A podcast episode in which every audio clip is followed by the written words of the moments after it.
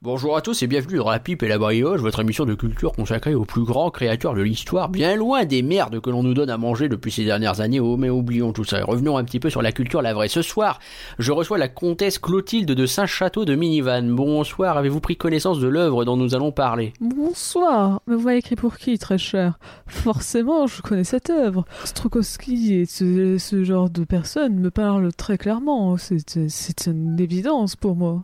Évidemment, évidemment. Et sera présent également le fameux Jean-Eudes de la roue arrière. Bonsoir. Alors, vous allez être ravis. Nous allons parler de Jean-Sébastien Bach ce soir. On sait que vous l'appréciez beaucoup. Bien sûr, Jean-Sébastien Bach, je l'aime, je l'aime beaucoup. Grâce à lui, au moins, j'ai eu un diplôme dans la vie, j'ai eu, j'ai eu le bac. Quel trait Très d'humour très d'humour.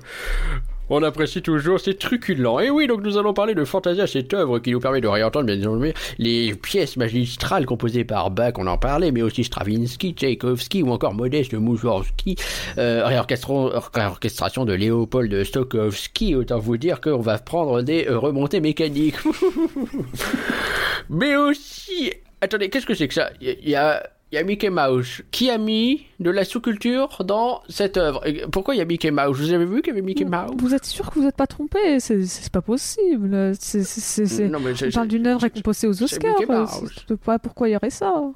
Mais attendez, il est là, il a, alors il a pas la culotte rouge caractéristique, mais cependant il ressemble, on a bien des oreilles. Et un chapeau. Et un chapeau. Le chapeau est super intéressant. Vous êtes en train de vous faire prendre, vous êtes en train de vous faire prendre. Non mais il, il faut se révolter un petit peu, c'est un véritable grand remplacement. On ne va pas laisser Walt Disney envahir ainsi les œuvres les plus prestigieuses. Où va-t-on Hein? Bientôt on va créer des orchestres philharmoniques avec Donald qui met son cul dans un tuba, c'est ça? Honte. Sacre bleu, qu'on renferme tout ça. et- J'aimerais être un flan. Un flan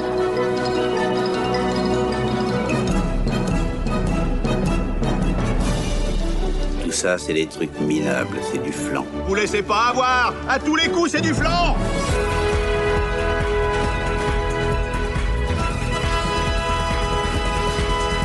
Faut l'animer, le podcast qui n'est pas du flan. Bonsoir Pauline, est-ce que tu vas bien? Bonsoir Naga, ça va très très très très bien. Et toi? Ben, ça va très très bien aussi. On a appris aujourd'hui qu'on avait eu tous les deux d'excellentes nouvelles et une autre personne qui a d'excellentes nouvelles aujourd'hui et qu'on reçoit enfin, enfin, c'est le créateur du générique que vous entendez en ce moment. Bienvenue Max, comment ça va? Bonsoir, merci, ça va très bien. Moi aussi, j'ai des bonnes nouvelles. Je suis en vacances parce que je suis enseignant et que je suis en vacances pendant un mois. Ouais, la chance. Alors déjà, ça me permet enfin officiellement de te remercier en direct pour ce générique parce que euh, on le dit jamais assez, il déchire ce générique. On en est très très fiers. Et, euh, et puis bah, j'en profite aussi pour te demander si tu peux te présenter s'il te plaît. Donc, je m'appelle Max. euh, j'ai la page Musicland. Enfin, je sais moi qui suis derrière Musicland. euh, sur Facebook, Instagram, Twitter, même sur le site musicland.home.blog. Pour ceux qui Et connaissent pas Musicland, c'est quoi? C'est un site où on parle de musique Disney. De musique des parcs Disney et des dessins animés Disney. Euh, Allez regarder, c'est vachement bien. Et à côté de ça aussi, je fais avec euh, Alex de Secret Disney, qui fait partie du label, du label Et la Bête, euh, des lives le- un jeudi sur trois, euh, qui s'appelle la Disney's Music Box. Et des lives qui sont aussi donc sur des musiques Disney, c'est ça hein? C'est ça, on fait un, un dessin animé Disney par, euh, par live. Non, la Disney's Music Box, c'est sur les films Disney. Waouh. C'est un détail, c'est... C'est fou ça. On a eu l'idée. C'était vraiment pas con. Et euh, alors le rythme, je trouve ça génial. Un jeudi sur trois, c'est vraiment très spécifique. Et Ça veut dire qu'on peut voir deux lives sur un mois, et puis un live sur, euh, sur, un, sur un autre mois. c'est vraiment très très random. Après, bien sûr, on disait les, les dessins animés Disney, alors que le dernier live, euh, le dernier live portait sur les Walt Disney Studios. C'est vrai. Donc on n'est pas Ouais, vraiment bon, ouais, que écoute. sur les dessins animés. L'important c'est de faire ce qui nous intéresse et ça c'est le plus important, je viens de le dire. Bref, c'est toi qui as choisi le film dont, dont on va parler. De quoi s'agit-il? Il s'agit de Fantasia. Et pourquoi t'as choisi ce film rapidement et sans nous spoiler ce que t'en penses? Euh, parce que c'est un film euh, musical, parce que j'ai fait ah oui parce que j'ai fait mes études aussi euh, sur les sur les musiques Disney. J'ai fait un, un master euh, un mémoire de recherche sur les musiques Disney et euh, et ça me paraissait intéressant pour moi d'en parler avec vous d'un film purement musical. L'orchestre est en place, c'est le moment de parler de Fantasia.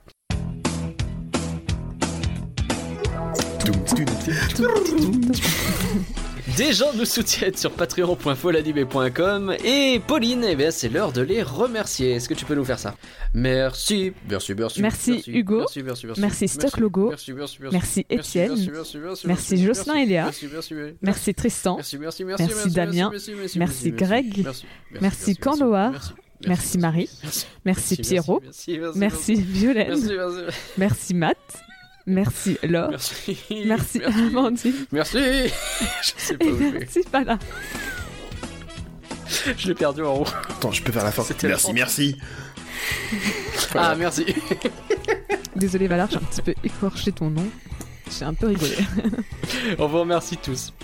Nous allons donc parler de Fantasia, c'est le troisième long métrage d'animation de chez Disney et c'est sorti en 1940. On a parlé de Cendrillon il y a quelques semaines seulement, donc on a déjà une petite idée du contexte. Mais Pauline, est-ce que tu peux quand même nous donner le contexte, s'il te plaît? Euh, bah oui, surtout que le contexte, c'est plutôt la fin donc de Fantasia qui va avoir une influence sur Cendrillon, mais on connaît pas le début de- du contexte de C'est Fantasia. Alors donc Fantasia est réalisé par plein de personnes, 10 si j'ai bien compté. Alors 10. euh, j'ai l'habitude de les de tous euh, de parler de les, tous les nommer donc je vais quand même garder les habitudes, je suis aller vite donc désolé si j'écorche des noms. Donc c'est réalisé le film est réalisé par James Algar, Samuel Armstrong, euh, Ford Bibi, Bib, Euh. Norman Ferguson qu'on retrouvera donc sur Cendrillon. Jim Handley, Thor- Thornton He, Wilfred Jackson et Hamilton Lusk qu'on a encore une fois retrouvé sur Cendrillon, Bill Roberts et Paul Satterfield. Ça en Il- fait du monde. Ils nous Oui, embrassent pas- tous ce soir. Bien sûr. En tout cas, nous, on les embrasse. Je sais pas s'ils sont en mesure de recevoir nos, nos embrassades, mais on les embrasse. C'est pas Covid. Pas très.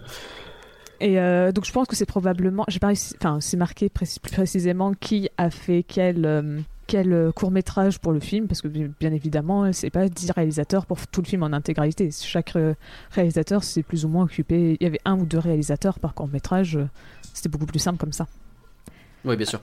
Donc le film, bah, il se place un peu dans la continuité des Silly Symphonies, donc c'est-à-dire placer la musique comme élément central euh, du court métrage. Sauf que Les Silly Symphonies, c'était les, tous ces dessins animés qui sortaient à peu près en parallèle de Mickey euh, et qui étaient à chaque fois sur une musique et un dessin animé qui va, en, qui va ensemble. Quoi. c'est ça. C'est ça. De manière générale, c'était la, la- la construction était la même à chaque fois. Euh, au début, la Silly Symphony, c'était une, c'était du Mickey Mousing avec une, une sorte de petite histoire un petit peu rigolote. Et après, il y avait un, un tableau musical avec une, euh, une musique euh, connue, soit une musique euh, savante, soit une musique euh, populaire. Alors savante populaire, ce que je dirais, je pense que je le répétais beaucoup. Savante, c'est la musique écrite par les compositeurs, ce qu'on appelle nous la musique classique, et la musique populaire, c'est la musique plus légère. D'accord. Et euh... T'as parlé de Mickey Mousing, est-ce que tu peux expliquer en trois mots ce que c'est? Je crois qu'on l'avait déjà fait dans un flanc, mais euh, c'est pas mal de le rappeler. C'est euh, un geste, un son. Chaque euh, chaque geste d'un personnage ou chaque émotion sera sera montré par un son. Un exemple que j'aime bien donner, c'est par exemple si vous avez un personnage à l'écran qui tire avec un revolver, bah, plutôt que d'avoir un coup de feu, bah, vous allez en voir un grand bruit de cymbale au moment de la musique, ça fait pshing pour marquer le truc, le fait que ça tire. Quoi. Une des plus belles séquences de Mickey Mousing, c'est euh, c'est euh, la séquence des nains qui rentrent dans le dans leur maison pour aller voir Blanche Neige. C'est extrêmement bien fait. Ah bah, revoyez cette séquence. Pauline, tu peux reprendre, pardon. Oh, c'est pas grave, hein. on apprend plus, donc on est là pour ça, hein, de toute façon. Bien sûr. Euh, donc l'idée, c'est ça, c'est de reprendre un peu la, la manière dont est fait les Silly Symphonies, mais en, en racontant une histoire un peu plus dramatique, enfin pas dramatique, euh, dans le sens euh, plus épique, on va dire, avec des proportions beaucoup plus, avec des, enfin oui, des proportions plus importantes. Puisqu'il faut savoir que euh, Fantasia, ça la production a commencé plus ou moins en 1937, donc juste après Blanche Neige. Donc à ce moment-là, on a commencé à avoir enfin Walt a commencé à faire des vrais enfin à faire des longues histoires et donc voilà euh, il veut quelque chose de plus sérieux et de plus épique euh, que les Silly Symphonies Ok. et donc euh, bah ça commence euh, tout tout commence par une souris comme a, comme a dit Walt On Et est vraiment puis- obligé de redire ça là. Bah, parce que ça commence plus précisément par un petit court métrage avec Mickey reprenant Ouais. la musique et l'histoire euh, de l'apprenti sorcier de Paul Ducasse enfin je suppose que c'est Mm. Ducasse c'est pas Ducas C'est Paul Ducasse, ouais. Comme Et le donc- mec qui fait les. euh, c'est pas des macarons, Paul Ducasse? Je crois qu'il y a un pâtissier qui s'appelle Paul Ducasse. Je vais faire la vérification de suite, c'est pas lui, mais voilà, maintenant c'est important. Je me suis engagé, donc j'y confiance, mais pour moi c'est Pierre Armé. C'est des chocolats, Paul Ducasse, excusez-moi. Mais ça s'écrit A-S-S-E. Ah, Ouais, Vous allez dire que vous vous en foutez, hein, et probablement, mais. euh, C'était le point. Ah, D'autant que c'est Alain Ducasse et pas du tout Paul. voilà, j'arrête de vous interrompre avec des remarques qui n'ont aucun sens. Excusez-moi. Donc les chocolats Alain Ducasse, ils sont vachement bons.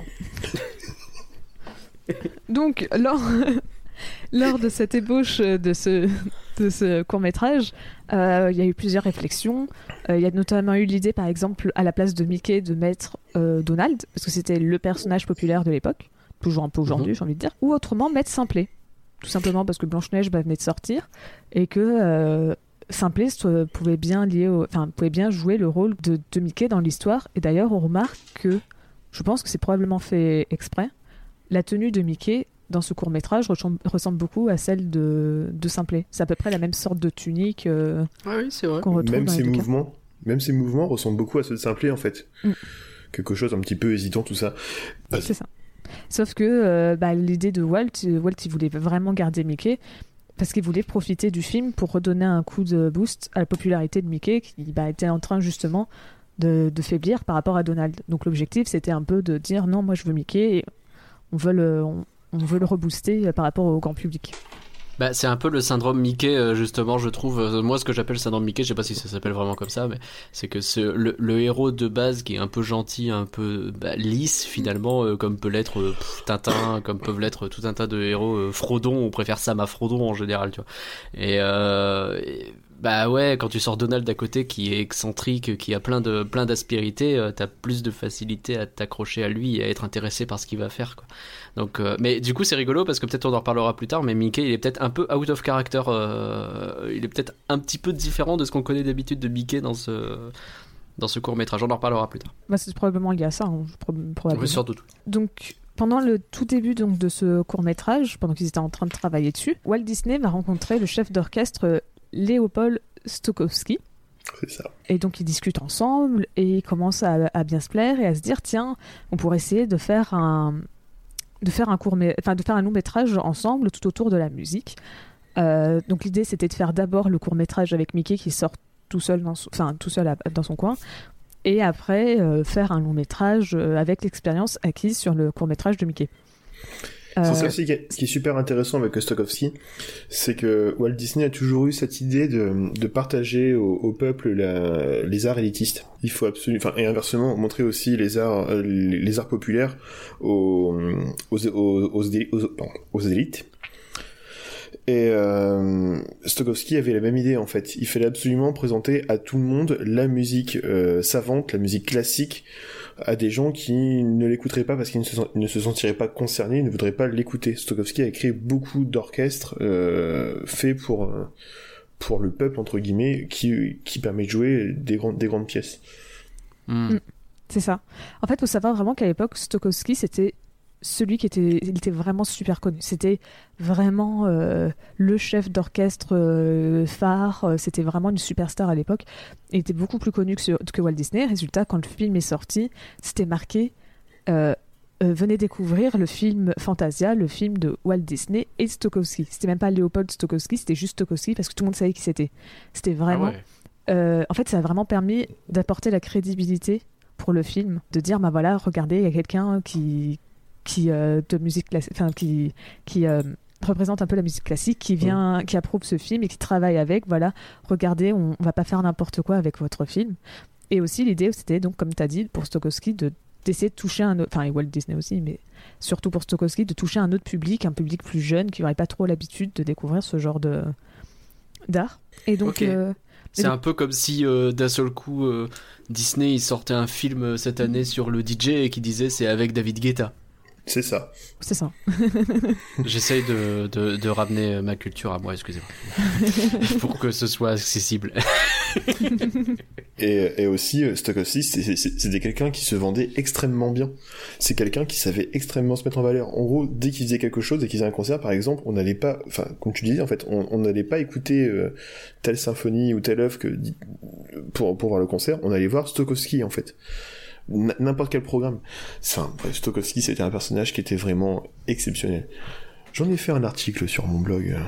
Excusez-moi. Ah, merci beaucoup. Ça, ça ressemble un petit peu à la rencontre de deux gros mégalos, hein, Disney et Stokowski. euh. Oui, ça, ils sont, bah, ils sont vraiment très bien entendus dès qu'ils ont discuté. Ils, Tu vraiment- m'étonnes. Et je pense que S- Stokowski était même pire que, que Walt Disney au niveau de l'ego. Ah ouais. C'était quelqu'un, euh, par exemple, qui. Je finis juste avec Stokowski. C'était quelqu'un, par exemple, qui en concert faisait mettre de la lumière sur ses mains. Il était très grand, il faisait 1m90. Ah. Il faisait mettre de la lumière sur ses mains pour que les gens voient comment il dirige, voir le talent dans ses mains. Ah ouais. Ouais, c'est un Le sacré personnage. Ouais, j'avoue. Et donc, euh, donc en fait, le projet, donc en commençant, en continuant de travailler sur le pro- sur le court métrage donc de Mickey et, je vais dire Mickey le magicien. Pardon, l'apprenti sorcier. c'est pas le. Lapsus révélateur. Euh, en fait, ils ont commencé. Le, le- le budget pour ce court métrage a vraiment explosé. On s'est retrouvé à faire. euh, à- ça- le court métrage a coûté 125 000 dollars, ce qui était 3 à 4 fois plus que tous les autres courts métrages Mickey qui étaient sortis avant. Ah ouais. Donc, euh, donc en fait, l'idée à ce moment-là, c'était bon, bah, vu qu'on a mis autant d'argent, autant en profiter et euh, réadapter, enfin, rajouter ce, euh, ce court-métrage euh, dans la liste des. Dans, dans ce film, dans ce le, long-métrage sur la musique classique qu'on voulait faire. Et donc, comme ça, c'était, ça leur faisait économiser un peu d'argent. Parce que vous allez voir que l'argent, ils vont un peu le cramer sur, cette, euh, sur ce Ça film. va être un problème. Ouais. Bah, c'est l'époque. hein. Et euh, donc après, le reste de la production, ils se sont mis d'accord sur les musiques qu'ils voulaient faire. Et, euh, et en fait, à la base, Walt, euh, Walt voulait faire un, un film évolutif. C'est-à-dire, il voulait que Fantasia sorte chaque année dans une nouvelle version. C'est-à-dire là, donc on avait les huit séquences cette année de, en- pour 1940. Et normalement, si le film marche bien, en 1941, on aurait eu presque le même film avec euh, une séquence retirée pour être remplacée par une autre séquence. Et ainsi de suite Ah. chaque année pour en faire un film évolutif. Parce que vraiment, euh, ils imaginaient tous les deux quelque chose qui allait vraiment très bien marcher parce que les deux, les deux c'était des gros noms et qui croyaient, tous les deux croyaient vraiment dans Mhm. leur projet. Et donc ils s'imaginaient que par la suite les stars allaient se, allaient se battre pour pouvoir apparaître, pour pouvoir faire la Mhm. narration dans le, enfin dans le pour, euh, pour bah, les phases où il y a le narrateur qui parle et qui explique la musique, ils imaginaient que les célébrités allaient se battre à ce moment-là pour, faire, pour prêter leur voix à ces séquences, que vraiment ça allait être quelque chose d'événementiel. Chaque année, on allait tous voir le Fantasia, la nouvelle version de Fantasia. Il avait presque déjà théorisé euh, les spectacles de Parc à thème finalement, Oui, c'est vrai, on peut qui faire se renouvellent rapprochement. régulièrement, euh, Disney Illumination. Par exemple. Oui, si c'est Hélas, beaucoup, non. renouvelé, dis donc. Il aurait fallu, mais non, toujours pas. Bah, je pensais à Disney Dreams au début, avec euh, un- une séquence qui change euh, chaque année, et puis au final, ils ont fait ça pendant trois ans, et Ou ils ont fait ça bah, une fois. Ils ont juste Deux, avec- remplacé avec la Reine Non. des Neiges. la Reine des Neiges. C'était pas que pour la version de Noël? Et ils ont gardé la, la- la séquence de, de Noël, et puis ils l'ont laissé dans, dans la version de l'été. My bad.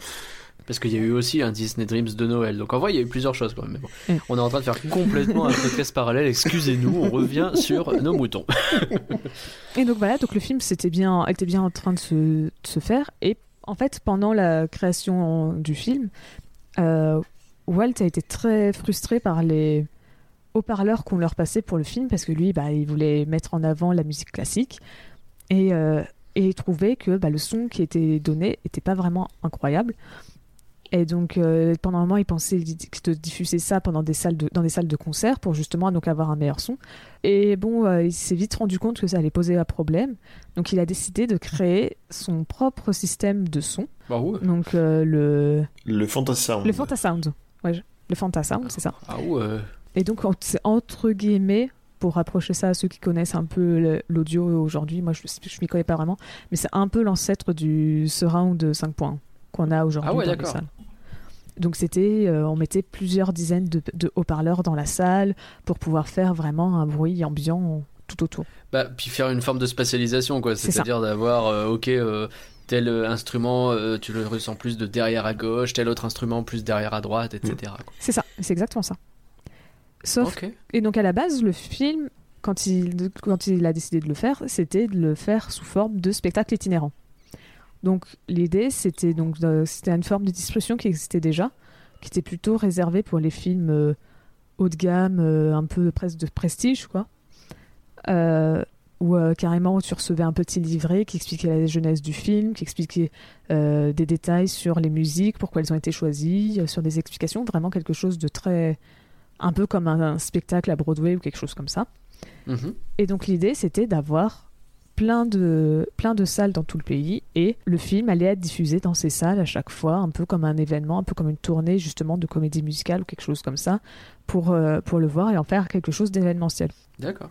Et donc le film a été montré, enfin a été diffusé pour la première fois donc le 13 novembre 1940 dans une première salle à New York. Et la deuxième salle qu'ils voulaient faire, eh ben, ils ont eu quelques problèmes parce qu'en fait, à ce moment-là, bah, ça commence à être la guerre. Et donc, il y a Bah eu des petits problèmes liés, à- qui ont, aux- liés aux installations qui ont retardé, qui ont retardé la sortie, enfin, le, la, le, la finition, on va dire, de la salle euh, à Los Angeles. Ce qui fait qu'elle peut ouvrir que euh, à la fin du mois de janvier. D'accord. Et donc en attendant, on peut pas montrer le film, quoi. Bah, c'est ça. Le film était montré que euh, à New York à ce moment-là pendant trois mois. Ah ouais. Puis après, ils ont réussi à réouvrir 12 autres salles euh, fin janvier, début février. C'est le temps d'adapter notamment le nouveau système de son et ce genre de choses, j'imagine. C'est exactement ça. Et c'est surtout le système, enfin la livraison, parce que bah, à ce moment-là, les usines, elles sont la priorité, c'est pas pour le divertissement, c'est pour Ouais, t'es en train de faire des avions et des armes euh, pour aller taper sur du nazi ou du japonais, quoi. C'est ça. Et sauf que, bah justement, à cause de cet effort de guerre, bah à partir de février, tout se, terra- tout se, tout se coupe, et donc il y a euh, seulement 14 salles sur, 100 sur 76, pardon, qui furent équipées du procédé de Fantasound. Ok. Sachant que en plus à ça, pour faire les travaux pour les salles de, enfin pour les, les salles qui n'étaient pas prévues pour, ça coûtait 85 000 dollars, ce qui est cher. Ah oui. Mais en comparaison pour l'époque, j'ai enfin réussi à avoir une- un, un équivalent à combien ça fait aujourd'hui. Ouais. Ça fait 1,5 million de dollars. Bah bien sûr. Donc Oh, sur chaque Oh salle, vache. ils devaient rajouter ça en plus pour faire les travaux. Ah ouais. Et donc, euh, au final, la... donc euh, l'exploitation, bah, de cette manière, ils ont vite dû l'arrêter parce que bah, il y avait que se- 14 salles qui étaient prêtes. Ouais. C'est clairement pas assez pour pouvoir faire leur, euh, ce qu'ils voulaient faire. Donc, euh, ça s'arrête euh, en avril. Et donc, euh, d'ici le mois de janvier, ça avait rapporté 325 000 dollars. Ok. Ouais, c'est vraiment pas beaucoup. donc ça avait à peine 1,1. remboursé euh, l'apprenti sorcier, non? C'est ça? C'est ça. Et 1,3 million en avril. Sachant que le budget du film, c'était de 2,3 millions de dollars. J'ai pas réussi à savoir si ces 2,3 millions de dollars prennent en compte ou pas les aménagements pour, les, pour Fantasound. Il me semble pas. Ah. J'ai cru comprendre que non, mais Bah, euh, je De suis toute pas sûre. Alors la, la conception de Fantasound c'est un truc, mais l'aménagement dans les Oui, salles de cinéma, euh, c'est les, cinémas eux-mêmes qui le payent, j'imagine. Non, non, parce que les cinémas, ils sont pas fous. Ils, ils savaient que personne allait vouloir le. Enfin, Ah ouais, d'accord. Donc euh, Disney a vraiment. C'est Disney mis qui payait autant de pognon. c'est ça. Oh la vache. C'est parce qu'en fait, les autres cinémas n'étaient pas intéressés parce qu'ils savaient pas euh, si ça Bah allait leur servir ou pas. Ce qui est d'ailleurs la preuve, hein, le Fantasound n'a pas vraiment été réutilisé par la suite. Bah non. Donc, C'est un truc de ouf. Il s'est vraiment me lancer dans un projet Walt euh, avec ce truc. C'est ça. il a été très ambitieux. Ah oui.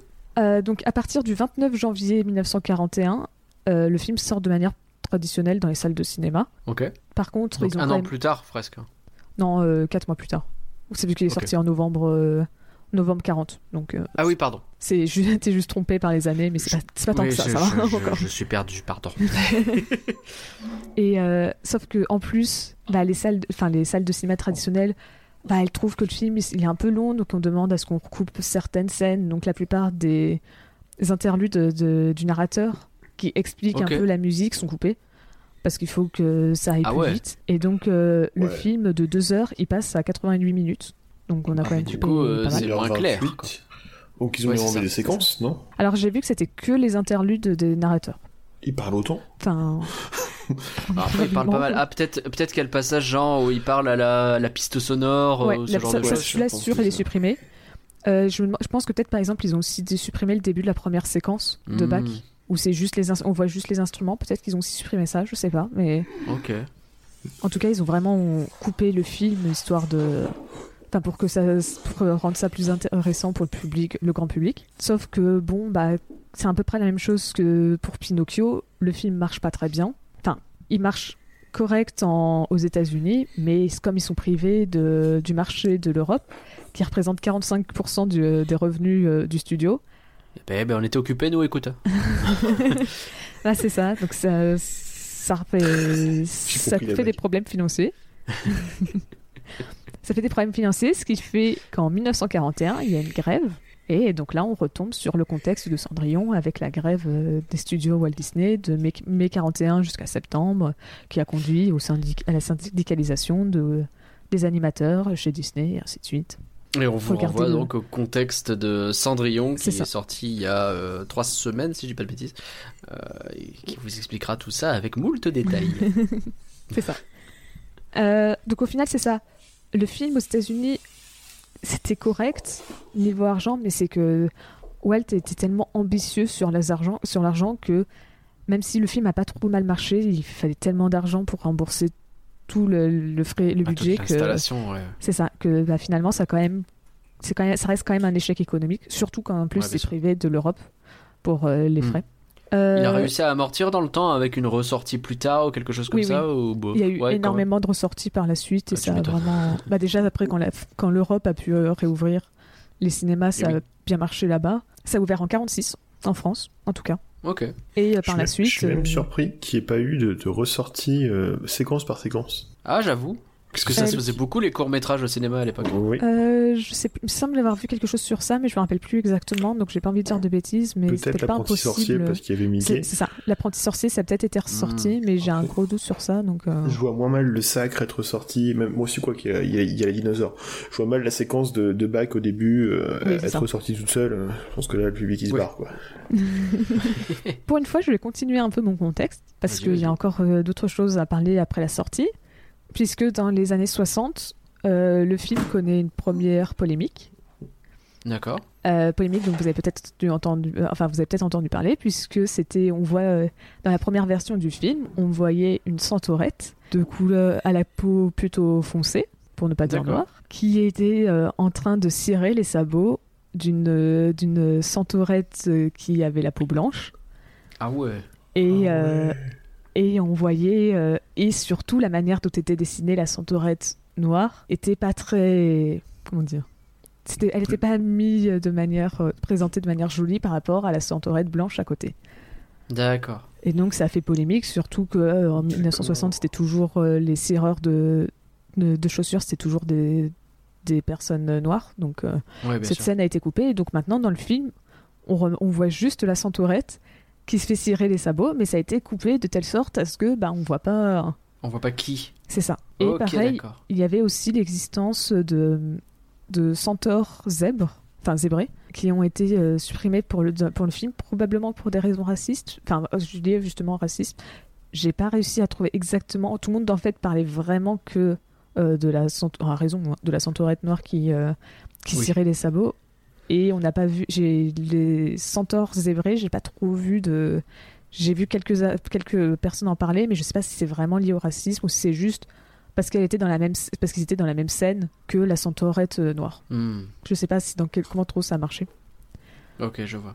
Euh, toujours dans le même genre, un peu, un peu plus léger, le film fut banni en Irlande parce que ça montre de la so- ça fait l'apologie de la, du sor- de, la sorcelle- de la sorcellerie. Mais non. Donc voilà. Super. Euh, L'apologie, Ouais, euh, au final dans l'histoire pas trop quoi.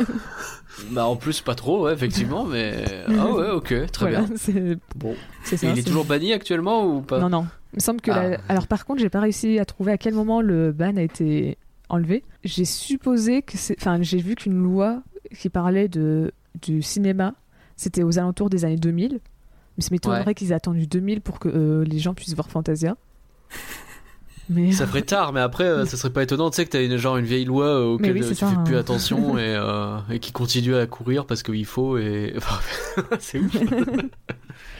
Et, et un autre, une autre scène qui a été coupée du film, c'est lorsque c'est sur la partie le sacre du printemps. Donc celle où on voit les dinosaures et tout.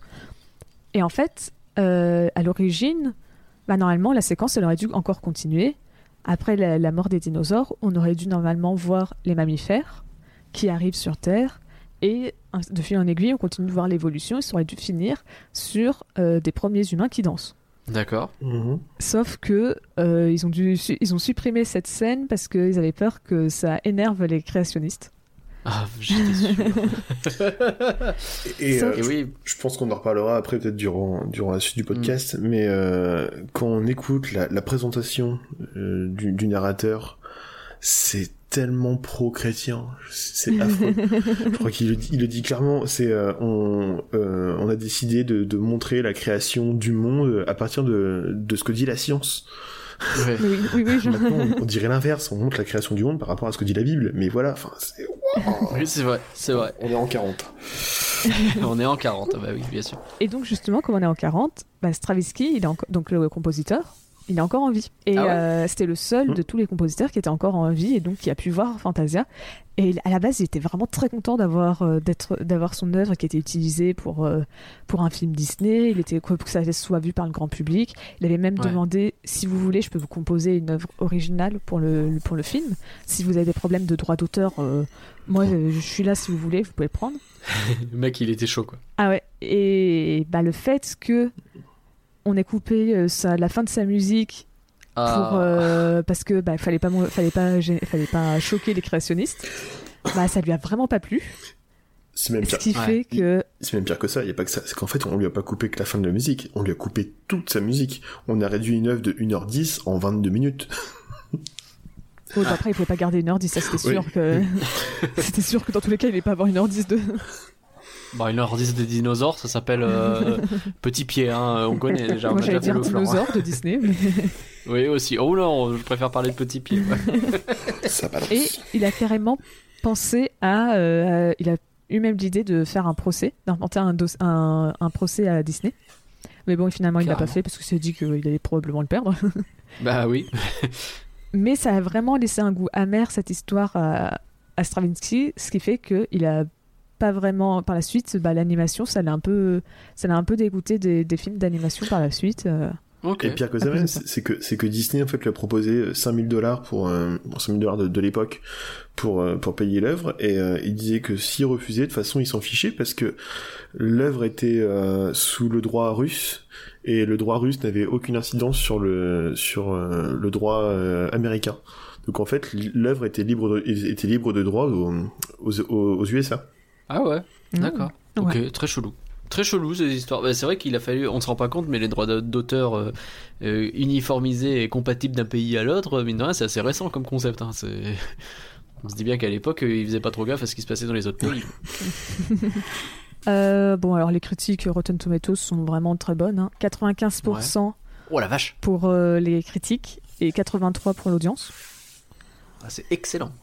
Et donc euh, le consensus c'est que c'est un point de repère dans le domaine de l'animation et une influence énorme sur euh, le médium de, le- de la musique, euh, enfin des vidéos musicales. Fantasia est un mélange impla- pardon, implacablement inventif de classiques et d'images fantasmagoriques. Ah ouais. Le consensus qui est très... Posé. Euh, il est posé. Vous devez faire avec. Je vais le répéter. Très bien. Je le redirai souvent. Fantasmagorique, je l'écris. C'est pas mal, hein, ça sonne bien. Ouais, merci. Fais-le, fais-le. Première en note. Tu peux surligner.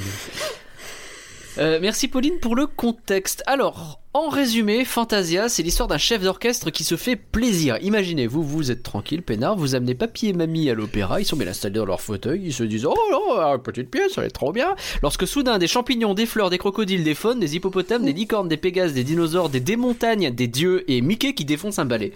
Vous avez réussi, papy et mamie n'en peuvent plus, à vous l'héritage, félicitations. Alors Fantasia, c'est du flan ou c'est pas du flan? Alors Max, bien sûr, t'avais déjà vu le film, hein. pour toi c'est du flan ou c'est pas du flan? Ce n'est pas du... f- Euh... Attends. que je me plante pas. Ce n'est pas du flan. Oui, c'est ça, ça veut dire que t'aimes bien, c'est pas du flan. La, la- la négation, elle est bizarre, hein, mais c'est normal. Donc, Donc pourquoi Euh, non, parce que musicalement, c'est, enfin, que je, je disais juste avant, je- j'adore l'idée de d'ouvrir la musique savante euh, à, la, à la culture populaire. C'est quelque chose euh, que je trouve génial, euh, que je défends même beaucoup. Euh, L'animation, je la trouve très bien faite. Au final, je, je trouve ça génial aussi qu'ils aient réussi à faire du Mickey Mousing avec euh, avec la musique, une musique préexistante. Et puis euh, la playlist, la, la setlist, elle est, elle est vraiment géniale. Enfin, tout tout est bien. Tout est bien fait, tout est bien choisi. T'es bien, c'est joliment dit. Pauline, est-ce que t'avais déjà vu euh, Fantasia? Alors je l'avais vu deux fois et je vais me faire taper Ouais. dessus. Oula. Première fois je l'ai pas fini. Ah. La première fois, je me suis arrêtée après les dinosaures. Ils ont dit on fait une pause. J'ai fait ok, je fais une pause et j'ai jamais repris après. T'avais quel âge, tiens, euh, par euh, curiosité? Euh, 15 ans, 16 ans. Ah. D'accord, t'étais pas enfant, je veux dire. Oui, c'est ça. D'accord. Ouais, j'avais le même âge. Mais, mais, Oui. mais, mais c'est vrai que Fan- Fantasia, c'est pas le genre de film qu'on regarde en une fois. Enfin, même là, je l'ai re-regardé pour, pour, pour le podcast et euh, je l'ai je l'ai regardé en deux fois. Bah, moi j'ai voulu le regarder en une fois pour justement. Parce que tous les films, on les regarde en une fois, et donc j'ai voulu le regarder en une fois pour comparer aux autres films. Et il est long. Alors, c'est pas du flan, parce que surtout si Alors, on part du principe que. Euh, Est-ce qu'il faut l'animer ou il faut pas l'animer? Très clairement, il fallait l'animer. C'est un film qui est incroyable, qui est unique en son genre. Euh, il est vraiment. En plus, on sent que les artistes se sont éclatés dessus. euh, il est inventif, euh, mais il est long. Il est vraiment trop long. J'ai vu qu'il durait deux heures et j'ai fait mon Dieu, c'est beaucoup trop long. Je pense qu'il y a une demi-heure qu'on peut couper de ce film. Ah, Genre, c'est euh, pas que moi qui le dis, la demi-heure de trop, finalement. Vraiment, c'est, il est bien, mais trop long. Ouais, c'est vraiment. Est-ce que tu aurais peux- plus apprécié la version où il n'y a pas le narrateur qui fait 1h28 ou est-ce que c'est pas comme ça qu'il faut le couper C'est pas comme ça qu'il faut le couper parce que c'est pas On les interludes du narrateur qui sont le plus chiants. Non, La, effectivement. la séquence du son est peut-être, je pense, à couper quand même. Euh, après, ouais, il y a peut-être un ou deux titres qu'on aurait pu enlever euh, dans, dans, le, dans le truc. Bon, on va avoir l'occasion d'en parler. Et pour ma part, euh, non, alors c'est le film qui n'est pas du flanc le plus chiant que je connaisse. Parce que je veux dire, c'est magnifique hein, quand on se rappelle que c'est sorti en 1940. C'est un truc de malade vu toutes les idées, les techniques d'animation qu'il y a là-dedans. C'est vraiment, vraiment un truc de, dingue. Par contre. euh, alors je l'ai déjà regardé quand j'étais petit, j'avais la j'avais une cassette, je crois que c'était enregistré. Euh, Il y avait un Mickey dessus, on m'a dit, on m'a écrit, je crois Mickey sur le truc, tu vois, genre euh, très bien. Je me suis dit cool, il y a Mickey. J'ai mis la cassette, j'étais petit. Au bout de 5 minutes de voir des trompettes, j'ai fait ok, ils se sont plantés. J'ai jamais relancé cette cassette, tu vois. Je me suis dit c'est une erreur, c'est tout. Euh, Voilà, il y, a- il y a quelque chose qui ne va pas dans cette histoire, très bien. Euh, je l'ai revu quand je me suis fait tous les Disney il y a 10 ans, quelque chose comme ça, et euh, et, euh, et, et je l'ai revu là donc pour le flanc. Et jusque là, ça se confirme à euh, 100%. Je ne peux pas regarder ce film sans roupiller à un moment donné. Ça reste pas du flanc, hein, c'est juste que voilà, je, je voilà, je vous dirai à quel moment j'ai dormi, vous me direz si vous avez suivi. Ne me dis pas le sacre, ne me dis pas le sacre, s'il te plaît. je, je, je te dirai après euh, ce que c'est. Mais pour vous aider à déterminer si Fantasia c'est du flan ou si c'est pas du flan, et a priori on dit tous que c'est pas du flan, mais on va quand même en parler plus en détail.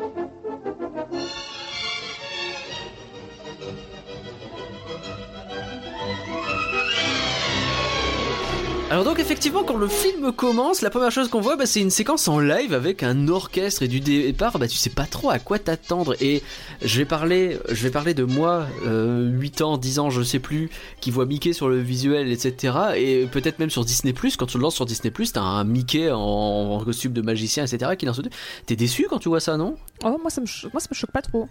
Je trouve que c'est un peu long. La musique commence et on voit tout de suite, on voit les instruments et on n'a pas, pas de, de choses animées. Je pense que là, par contre, c'est un petit problème. Pour moi, l'animation aurait presque dû commencer tout de suite. Mais Ouais. le fait que ça commence par du live, ça me choque pas, euh, pas du tout. Je Parce pense- que justement, c'est pour essayer de faire mélanger un peu les deux univers. Donc moi, ça me choque pas. Je pense qu'ils ont voulu vraiment faire comme c'était, euh, comme si t'allais à, à l'opéra, enfin, dans une salle euh, voir un concert, où est-ce que t'as l'orchestre qui rentre sur scène, qui fait son petit accord, enfin vraiment le truc de euh, le, le- le trompettiste qui fait le début de la toccata Mm. vite fait, enfin tous les musiciens qui jouent leur, leur trait, c'est un truc qu'on fait tous en tant que musicien quand on est quand on arrive, euh, quand on est dans les coulisses. Et je pense qu'ils ont vraiment voulu faire comme si c'était un concert vraiment précis. Oui, c'est ça. Parce qu'il faut bien, faut, faut se rappeler à la base, les films, le film était censé sortir euh, dans des salles de concert. Ouais. Donc vraiment, l'idée, c'était de reproduire le, ce que tu voyais dans un, dans un concert. Donc c'est Ouais, normal ça, hein. cette idée d'avoir, euh, de commencer par du live. Moi, ça me choque pas vraiment. Puis je trouve l'idée originale Mais- est très rigolote. Bon après, j'avoue qu'il faut avoir le contexte, quoi. Il faut être habitué à comprendre pourquoi ils font ça au début.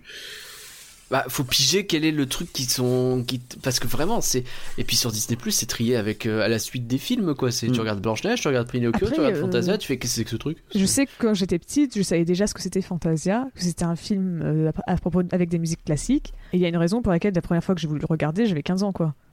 Parce que ouais je- mais toi je- t'avais internet quand t'étais petite excuse-moi Bon, j'avais internet. euh, j'ai renseigne, internet monsieur, on quand a regardé j'avais- un film. Hein. Tu penses que j'avais tapé sur internet Fantasia? Tu crois que j'ai tapé 3615 Fantasia à l'époque donc ouais effectivement mais euh, la séquence d'ouverture donc peut surprendre. C'est une nouvelle forme de divertissement finalement qui nous est proposée. C'est quelque chose de très neuf à l'époque euh, et est-ce que, est-ce que ça a pris véritablement? Est-ce que c'est quelque chose de se dire je vais prendre une musique classique et je vais faire de l'animation qui colle avec? Ça n'a pas trop existé par la suite, on est d'accord? À part Fantasia 2000 peut-être? En, ani- J'ai pas vu en d'ailleurs. animation, chez Disney, il y a que Fantasia 2000. Ok. Parce que les six symphonies étaient, étaient déjà finies. Mm.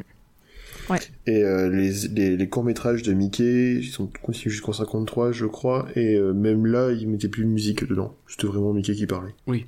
L'idée de reprendre les, de, de la musique classique pour le remettre euh, sur des films, je pense que ça n'a pas été vraiment utilisé à proprement parler, en tout cas pas dans le catalogue Disney. Mais tu sens que. Parce qu'en en fait, jusqu'à présent, le Mickey Mousing, dont parlait Max, c'était quelque chose de très comique. Tu vois, tu utilisais le Mickey Mousing pour faire des blagues. C'était pour. euh, ça avait un côté potache, euh, tu vois, c'était. euh, ah, ah, euh, ah là là, on fait ça. euh, C'était même limite mal vu vers les fins des années, justement, le Mickey Mousing.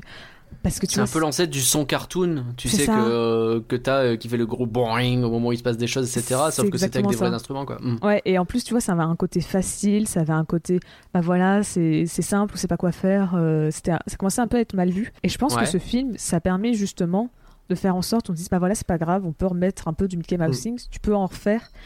C'est juste, il faut bien le faire, il faut pas céder à la facilité, mais tu vois, tu peux réussir à faire quelque chose de sérieux et quelque Ouais. chose de, de d'épique, de d'important avec le Mickey Mousing et donc ça se retrouve un peu dans les autres euh, dans les autres films d'animation où bah, tu vois que euh, les musiques sont euh, vraiment bien synchronisées avec euh, enfin les chansons pardon sont très bien synchronisées avec l'image Mm.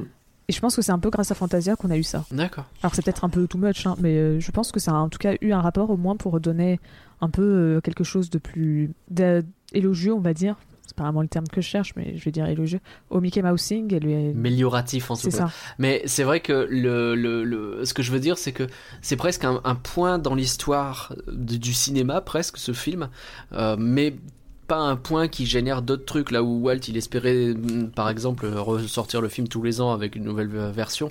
Euh, là, c'est juste, bah, on est passé par là. Il a créé ce truc-là qui est presque unique en son genre, et c'est resté comme ça. Et c'est dingue, je trouve. après le film il est habité hein. Ouais, mais je veux dire, Je- On n'est pas encore euh, sur euh, ce qui va se passer dans le futur, mais euh, j'ai bien dit qu'à la Oui. base, il avait prévu quelque chose pour Fantasia et le film a vidé. Non quoi, mais donc, je euh, veux bien le croire, mais ce que je veux dire c'est que tu vois, on parle d'un truc qui est sorti en 1940, t'as dit que sur Rotten Tomatoes c'est 95% positif, Mais je même pense le que c'est public c'est 80. 83 si j'ai pas de bêtises. C'est 95% bien après, c'est ce qu'on dit. C'est actuellement, en fait, c'est Oui. c'est 95%. 95%. Mais de manière générale, dans, dans, dans les arts en général, c'est que dès qu'il y a quelque chose qui est aussi, aussi génial que Fantasia, c'est quand même dit à l'époque. Mais par contre, si c'est un bide, on va pas, on va pas s'amuser à le refaire parce que pourquoi refaire un truc qui n'a pas marché? Il y avait des compositeurs avant, c'était la même chose. Je prends l'exemple de, de Claude Debussy. Claude Debussy est un compositeur qui est génial, sa musique elle est, elle est reconnue, mais il avait tellement une manière de composer à lui que personne ne s'est amusé à refaire comme lui après. Je pense qu'il y a des genres cinématographiques qui, euh, qui plus tard ont, ont eu, ont eu la même chose. Il y a peut-être des films qui sont géniaux, mais par contre qui ont qui n'ont jamais été refaits parce que soit ça coûtait trop cher ou parce que ça pouvait pas trop plaire au public à l'époque. bah, j'ai cherché des critiques et quand, enfin, pour la suite, donc euh, pour la fin de, de l'émission, les critiques avaient l'air d'être pas super positives. Je pense que c'est vraiment avec notre œil aujourd'hui, on se dit, bah voilà, c'est quelque chose d'unique et de frais Mhm. et de peut-être même presque adulte. Là où avant, on se dit, on s'imagine, enfin, je sais pas vraiment à quel point l'animation était vue. Parce qu'au final, le fait que l'animation c'est pour les enfants, c'est plutôt quelque chose de récent, puisqu'à l'époque, c'était pas trop le cas. Donc Ouais. je sais pas trop à quel point ça a pu jouer, mais euh, de ce que j'ai cru comprendre, les critiques à l'époque étaient pas si emballées que ça. J'ai j'ai trouvé vraiment qu'une critique de 1946, au moins en français, et elle était plutôt mitigée sur le film. Non mais presque je fais le rapprochement, vous allez dire que je force hein, mais tu vois, Star Wars quand il sort, c'est un space opéra. euh, la musique, elle colle vachement bien avec l'action. Ils remettent des leitmotifs de partout pour euh, et ils ont créé un nouveau genre d'une certaine façon, euh, George Lucas quoi. Et j'ai presque l'impression que c'est c'est ça la suite de Fantasia d'une certaine façon. Bah, pour Mais reprendre l'exemple de, peut-être que je force. pour reprendre l'exemple de, de Star Wars, au final, qui a fait comme George, euh, comme George Lucas après? Je dirais. Bah, pour le coup, pour moi, euh, oui, si justement, ça a été énormément fait par la suite, mais euh, Ouais, si Indiana Jones, il a marqué ça. un tournant quoi. Mais euh, au final, c'est c'est George Lucas euh, qui qui a lancé le genre en lui-même Ouais. et euh, il y a que lui qui a osé le faire. Et Spielberg aussi. Ouais. Bah du coup, tous avec John Williams presque. C'est ça. C'est finalement, hein, c'est John Williams au-dessus du soleil, qu'est-ce qu'on dit? En tout cas, ce film Fantasia, ça ressemble un petit peu au cahier des charges complet de ce qu'il est possible de faire en animation à cette époque-là. Je veux dire, il y a des effets de fumée, du liquide, des personnages, de la lumière, il y a des, Des trucs qui vont dans tous les sens véritablement. La caméra multiplane qui bouge dans tous les sens en mode oh, regardez, c'est joli, on peut faire du- des zooms. Il y a de la lumière et tout. Je voulais, je voulais même poser la question comment ils font ces effets? Mais tu, tu vois, t'as un fond noir et puis t'as la lumière qui apparaît tout doucement, mais tu te dis ils ont pas mis une lumière derrière l'écran, c'est c'est de la couleur, et ça fait vraiment lumineux. Oui, bah oui. Ah, c'est la, cou- c'est la couleur. Mais c'est vraiment un truc de ouf. Et je sais que il y a des techniques en vrai qui consistent à mettre de la lumière derrière les, les cellulos de dessin pour euh, les faire ressortir un peu plus. Ça existe. Euh, je crois que c'est dans, euh, dans Taram notamment qu'ils utilisent pas mal ça. Et mais il y a des effets, j'ai pas compris quoi. Il y a des histoires de des effets de fumée ou de choses comme ça. Je ne sais pas comment ils font. Je me dis, est-ce qu'ils ont utilisé des c'est- séquences live C'est génial, les paillettes, comment Ouais. ils font. Aussi précis d'avoir. Et on est en C'est 1940 ça. quoi. C'est un truc de ouf. Bah, je pense que justement, c'est un peu un sorte de laboratoire euh, d'idées où on, voilà, on testait plein de, on testait plein de techniques euh, pour pouvoir être réutilisées dans les autres films. Tu vois, c'est souvent le cas. Les courts métrages, on en profite pour le les réutiliser par la suite. Bon, voilà, on, on teste, euh, on teste des techniques sur un court métrage et comme ça après on peut les mettre dans les longs métrages. Et je pense que c'était un peu ça aussi ce qu'il y avait avec Fantasia. Chacun avait un peu sa Mm. liberté tant que tu respectais bien le, le- le- la musique. Tu pouvais faire un peu ce que tu voulais et ce qui explique autant les différences, je pense, entre un court métrage et un autre. Il y a aussi des techniques Ouais. qu'on voit, voit pas vraiment, par exemple aussi sur euh, euh, la nuit, une nuit sur le Mont Chauve, donc le dernier et la dernière séquence. Les fantômes, j'avais l'impression qu'ils étaient dessinés à la craie ou à la, à la pastel, Mm. quelque chose comme ça. Ça faisait vraiment un- une texture très particulière. Pareil, c'est une technique que tu retrouves plus par la suite, quoi. Ouais, c'est vrai. C'est un truc de ouf. Alors du coup, ce qu'on va faire, parce que comme vous l'avez compris, c'est une succession de séquences. Euh, et ben on va reprendre ces séquences une à une. On va essayer de pas trop traîner sur chacune parce que sinon le podcast il va faire deux heures. On rappelle qu'un flanc est censé durer une demi-heure. Lol. Euh, donc euh, on va prendre la première, donc qui est bien entendu Toccata et fugue en ré mineur. Alors en gros, l'idée c'est juste, il y a l'orchestre qui est là et c'est très bien expliqué par le par le narrateur qui est présent tout le temps et qui vous explique les trucs. C'est que en gros, au début, quand vous commencez à vivre cette expérience, et ben vous voyez un orchestre parce que ben, il y a un orchestre devant vous et vous êtes un peu con dans votre tête. ben, Il y a un orchestre qui joue, donc je vois l'orchestre. Puis à un moment donné, la musique elle prend le relais et donc vous voyez des images, des sons. Enfin, au-delà des sons, justement, ça crée des couleurs et euh, de l'animation. Donc à partir de cet orchestre, et vous voyez donc des des des, des bah, de la mise en scène qui vient des instruments et les instruments qui petit à petit disparaissent. Et on a cette idée de. Je trouvais ça vachement bien fait. C'est. euh, Comment? Je j'arrive à, à- je, je- je le pense mais je le dis pas pardon c'est euh, dommage parce qu'en podcast c'est mieux de le dire.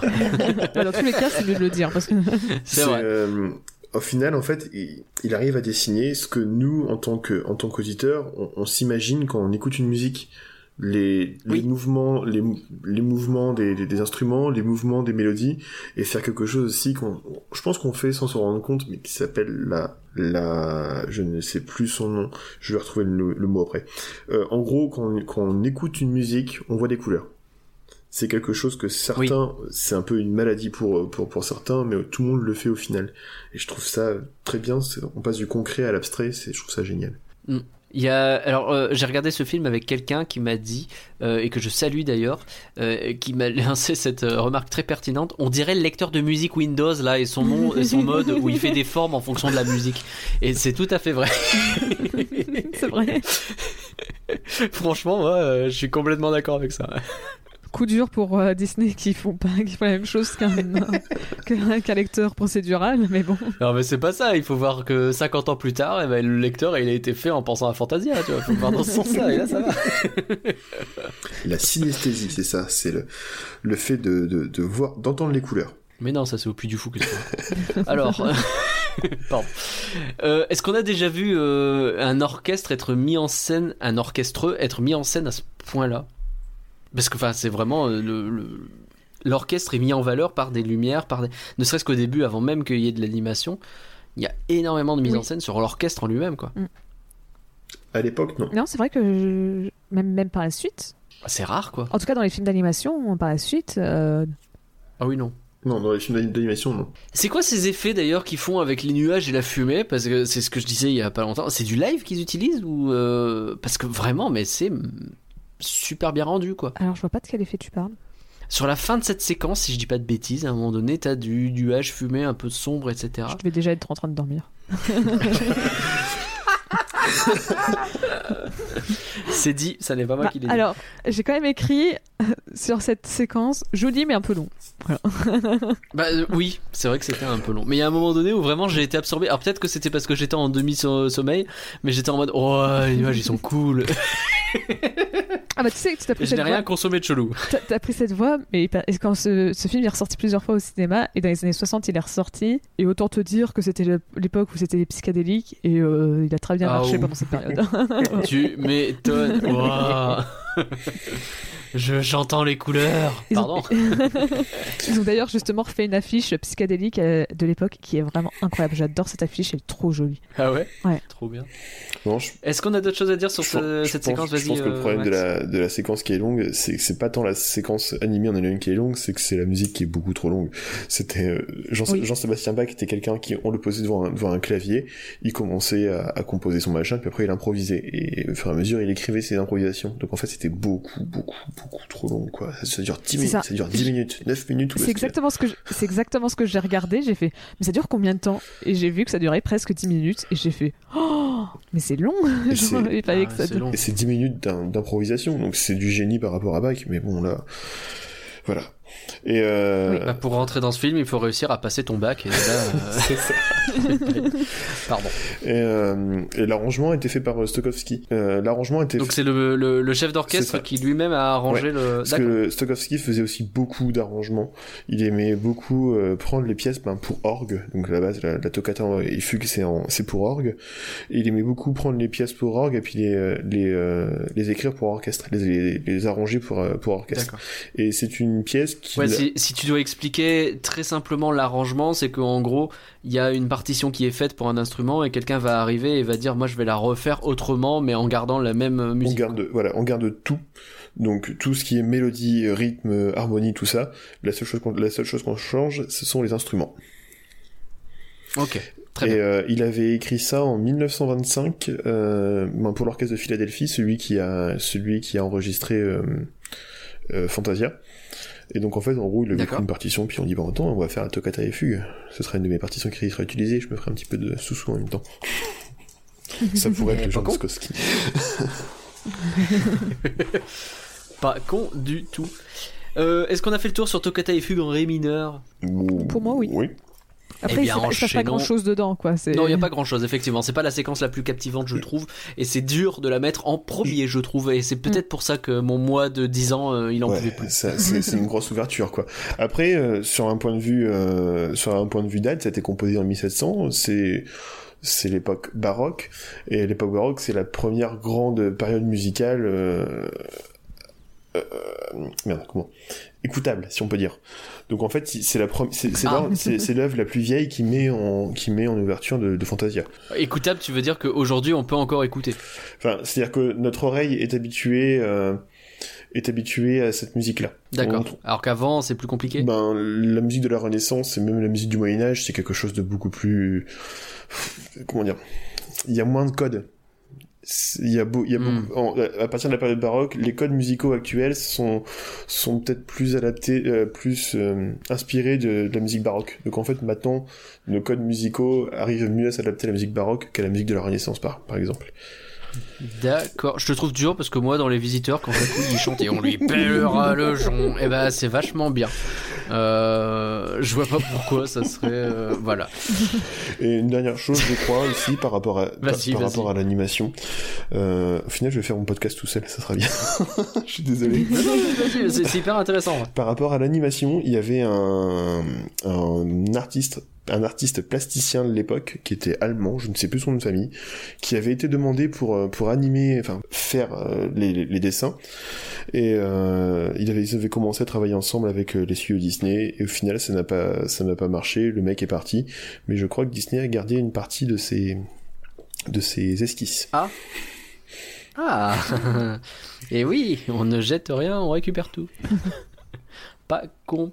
Alors la deuxième séquence, on part sur casse-noisette. Alors là, en gros, c'est une succession de trucs qui dansent. Il y a des fées, des champignons, des fleurs, des poissons. Il y a clochette d'ailleurs, je dis des fées, mais on a carrément une proto-clochette. Hein. Je sais pas si vous êtes d'accord, mais pour moi c'est la même. C'est la fée dragée, je crois, dans l'histoire, mais je connais pas bien casse-noisette. Alors, justement, je voulais faire un, point par rapport à Casse-Noisette, où euh, je sais pas si vous avez fait gaffe, au tout début, euh, le présentateur, dit quelque... enfin, le narrateur dit quelque chose du style. Même si la musique est très connue, Ouais. le ballet n'est plus vraiment euh, d'actu- enfin, n'est plus vraiment joué aujourd'hui. Et en fait, faut savoir Ouais. que euh, Fantasia a permis un peu au, au ballet de, de redevenir populaire euh, par la suite. Ouais, c'est cool. En gros, euh, à l'époque, bah, c'était, ben, ça marchait très bien en Russie, hein, la Russie bien évidemment. Mais en dehors de la Russie, bah, c'était, c'était pas, pas vraiment connu, presque personne ne le faisait. Et en fait, bah, par la suite, euh, Fantasia, quand les gens ont probablement bien aimé la musique, ce qui fait que ça a vraiment bien marché à nouveau aux États-Unis. euh, Par la suite, euh, et probablement aussi dans le reste du monde, mais en tout cas aux États-Unis, si le ballet se joue autant aujourd'hui, c'est grâce à Fantasia en 1940. Et pourtant, l'œuvre avait, D'accord. l'œuvre avait à peine 50 ans. C'est bizarre qu'elle n'ait pas Ah eu ouais de, enfin, qu'elle ait vite tombé, qu'elle soit vite tombée. Parce que l'œuvre avait été, de, a été composée en 1800, enfin, créée en 1891 et 1892. D'accord, par Tchaïkovski. C'est ça. Après, c'est peut-être, je sais pas, parce que c'était russe ou je sais pas, mais c'est peut-être, peut-être quelque chose à voir avec ça, je sais pas du tout, mais c'est ça. En tout cas, ça marchait bien en Russie, mais en dehors du, dans le reste euh, du monde, c'était pas. C'est vrai que ça surprend parce que le, quand il te dit aujourd'hui, euh, oui, on connaît bien la musique, mais en vrai, casse-noisette, pas plus C'est ça. que ça. Moi, je trouve qu'aujourd'hui, si, carrément, casse-noisette, on en a plein les noisettes. Je sais pas si c'est une expression qu'on doit dire, mais On connaît bien la, c'est. on connaît bien la musique, c'est tous les ans à la parade Disney, il y a, la- il y a Casse-Noisette. Par exemple, voilà, j'en peux plus. Et il y a un bail où j'aime pas cette musique en plus, mais ça, c'est un problème à moi. Euh, Écoute. Alors, qu'est-ce qu'on en pense de cette séquence? À part le côté peut-être un peu euh, stéréotype raciste des champignons euh, Oui. chinois? Alors j'avoue que les, les champignons, ils m'ont fait lever les yeux en disant Est-ce qu'on est sûr? Je pense que c'est un problème de base déjà dans, dans le ballet, parce que c'est la danse des, la danse chinoise. Donc euh, Tchaïkovski Ah, a, dû, Ah. a dû en rajouter des, des clichés, euh, des clichés sur la musique chinoise déjà qu'on avait à l'époque, donc fin fin 19e, et puis que je pense que durant le ballet aussi, il y a dû avoir quelques bons gros clichés chinois. J'imagine bien. Euh, la séquence avec les poissons qui dansent, euh, c'est mon premier point dodo. Oui, bah, c'est exactement ce que j'allais dire. J'allais dire. Euh, attends, qu'est-ce que j'ai écrit exactement? J'ai dit. euh, Ça commençait bien, mais la séquence des poissons est encore une fois trop longue. Bah ouais. Et derrière, par contre, on travaille très fort avec les fleurs qui dansent. D'un seul coup, ça s'excite. D'un seul coup, j'ai fait un bond un petit peu. Euh, j'ai fait oh c'est vrai, il faut que je prenne des notes. Alors j'ai noté ah j'ai été réveillé par les fleurs. Donc voilà. Après c'est très joli, hein, mais ouais, ouais, mais oui c'est peut-être un petit peu long, etc. Alors, je- en fait, j'arrive pas à savoir ce que c'est le problème. J'arrive pas à savoir si c'est l'animation, si c'est juste la musique. Parce que tu vois, la, la phase des poissons, c'est plus calme. Mais est-ce que justement, c'est juste parce que la musique est plus calme qu'on se fait un petit peu plus chier Ou Mais c'est un que- vrai, c'est une vraie bonne que c'est question parce juste que l'animation qui arrive pas à donner de l'énergie, arrive pas à bien accompagner? C'est vraiment la question Mais que je me suis posée en voyant cette scène. Il y a des que- gens qui, pendant des années, vont, vont écouter des orchestres qui vont passer Casse-Noisette en entier pendant deux heures et il n'y a rien d'autre que l'orchestre qui joue, tu vois. Ces gens, ils pioncent pas sur leur chaise. Est-ce que l'animation, elle a pas un côté qui te berce aussi? Parce que quand tu vois des poissons là qui font floup floup euh, dans l'eau à tourner autour d'eux-mêmes, il y, a, il y a ça aussi quand t'es- sens, ils sont aussi euh, éboustillés d'une certaine façon par ce que tu entends, mais aussi par ce que tu vois. Et quand t'as ce que tu entends qui te berce et ce que tu vois qui te berce, bah t'es doublement bercé. C'est comme ça que ça marche, non? Puis je pense qu'on connaît tellement le truc aussi que à force, bah, on se dit c'est bon, on passe à autre chose parce que euh, on sait qu'après il y a Mickey et puis on est on est on est plus hypé par Mickey que par que par le que par les fleurs qui dansent quoi. Puis, Ouais, mais est vois- d'accord. Après, les fleurs qui dansent, justement, elles m'intéressent. Genre, les fleurs qui dansent, je trouve ça quand même cool. C'est vraiment juste la phase avec les poissons où je me fais. Une phrase très bizarre sortie du contexte. Et après, c'est- c'est c'est aussi le, c'est aussi le problème des, de l'ordre, de l'ordre des, des, des différentes séquences. Dans la musique en général, on met, euh, on met une musique rapide, après une musique lente, une musique un peu plus rapide, et à la fin, on finit toujours sur un truc rapide. Euh, ben là, malheureusement, les poissons, euh, si c'est passé, ça sera obligatoirement passé- placé juste après un truc, juste après un truc rapide. Donc là, ça va casser le rythme à fond, quoi. Ouais, forcément. Euh, les flocons à la fin, ils font comment? C'est mon deuxième point, ils font comment? Je trouve que c'est Ah oui, une non, les fluidité magistrale. Et ma flocons question étaient aussi- vraiment, vraiment beaux. Et les, pla- et les, et les paillettes, ils font comment au début avec les, les fées Mais Je pense que ouais, c'est le même effet. Vraiment, je piche pas. Ils sont forts, ils sont forts. Qu'est-ce qu'ils sont forts? Qu'est-ce qui. Il y a autre chose sur Casse-Noisette? Euh, ce n'est pas. Alors, c'est la musique du ballet qui a été reprise. Dans le ballet, ce Oui. sont les divertissements et la valse des fleurs. En fait, dans, les- il y a un- dans le deuxième acte, il y a les divertissements avec les différentes danses, la danse des champignons, enfin la danse des mirlitons, de- la danse chinoise, la danse arabe, machin. Et en plus de ça, la valse des fleurs. Et Tchaïkovski, euh, en fait, a, a fait une sorte de best-of de son ballet et a sorti une suite une suite plus tard, et donc c'est cette fameuse suite qui est elle-même tirée du ballet qui a été réutilisée dans, dans Cassonette. Et sur ce coup-là, Stokowski, à part diriger et donner son idée de la musique, n'a pas du tout retouché la partition. Ok. Et euh, Tchaïkovski n'aimait pas... oh. Et Tchaïkovski n'aimait pas cette œuvre. Mais ça, c'est un point qui n'a aucun lien. Non, mais ok. Très bien. J'ai un point commun avec Tchaïkovski, je pensais pas, tu vois. ok, on vient de- passer sur un ballet, on enchaîne avec Mickey qui défonce un ballet. L'apprenti sorcier. Alors, le premier problème que j'ai avec cette séquence que j'adore euh, en dehors de ça, c'est que bah, le narrateur il te spoil toute l'histoire. Pour un coup qui a une histoire un petit peu avec une narration, quelque chose, l'autre il te raconte tout ce qui se passe. Il est ouf lui. Oui, c'est vrai que je m'attendais pas à ce que le narrateur raconte vraiment tout. Je pensais qu'il allait s'arrêter à, je sais pas, la moitié, qu'il allait juste dire, bah voilà, oui, c'est un qui te disent oui, Mickey il réveille un balai, puis voilà, c'est bien, on reste là. Bah, c'est- c'est- quoi son problème à l'autre? Oui, puis il va s'énerver, il va le détruire, mais c'était toi en fait. Après, bon, on, co- on connaît tous l'histoire de, euh, de l'apprenti sorcier, genre. euh, Mais mais. C'est la séquence culte de Fantasia. euh. Non, mais si, tu veux, moi, euh, au début de Titanic, le, le, le- le geek qui te montre le bateau qui coule dans son ordinateur et qui te raconte la fin du film, bon, tu t'en fous parce que voilà, c'est historique quoi. Là, potentiellement, il y en a qui l'ont pas vu, Fantasia, tu vois. Ouais, c'est le parallèle que je pensais pas faire non plus. J'ai peut-être vu ces deux films le même jour, excusez-moi. Oh, merde. Et Fantasia m'a semblé vachement plus long que Titanic, alors que pourtant c'est pas vrai. Je vais me faire défoncer par quelqu'un. Euh, c'est mon problème à moi. c'est pas très grave. Mais du coup, ouais, euh, bon, il spoil le tout. Mais après, à, à part ça, c'est une histoire que, en plus, on connaît plutôt bien, nous qui sommes assez fans de Disneyland Paris, parce que ça reprend quand même pas mal Mickey et le magicien. Ah un oui, spectacle oui, qui existe depuis quelques années maintenant. Alors euh, c'est plutôt c'est l'inverse évidemment c'est Mickey et le magicien qui je pense s'inspire beaucoup de Fantasia. Avec euh, avec on a un chapeau on a Mickey qui tente de faire de la magie ça tourne mal euh, le magicien qui répare. Il est peut-être un peu moins méchant le magicien parce que là le magicien il lui donne quand même un coup de pied au cul de, mais du- de l'espace. J'imagine le spectacle à Disney est-ce que tu vois un mec déguisé, un coup de pied au cul. Il, il fait un coup de kick à, à un pauvre danseur déguisé en Mickey qui a chaud, qui en a marre de sa journée. il, comprend rien tu sais il décolle de 2 mètres du sol genre.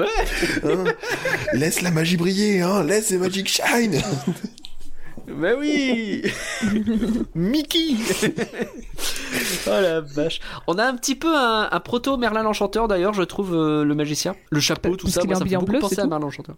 Il est bleu, il est en bleu, Ouais, il, a une barbe aussi.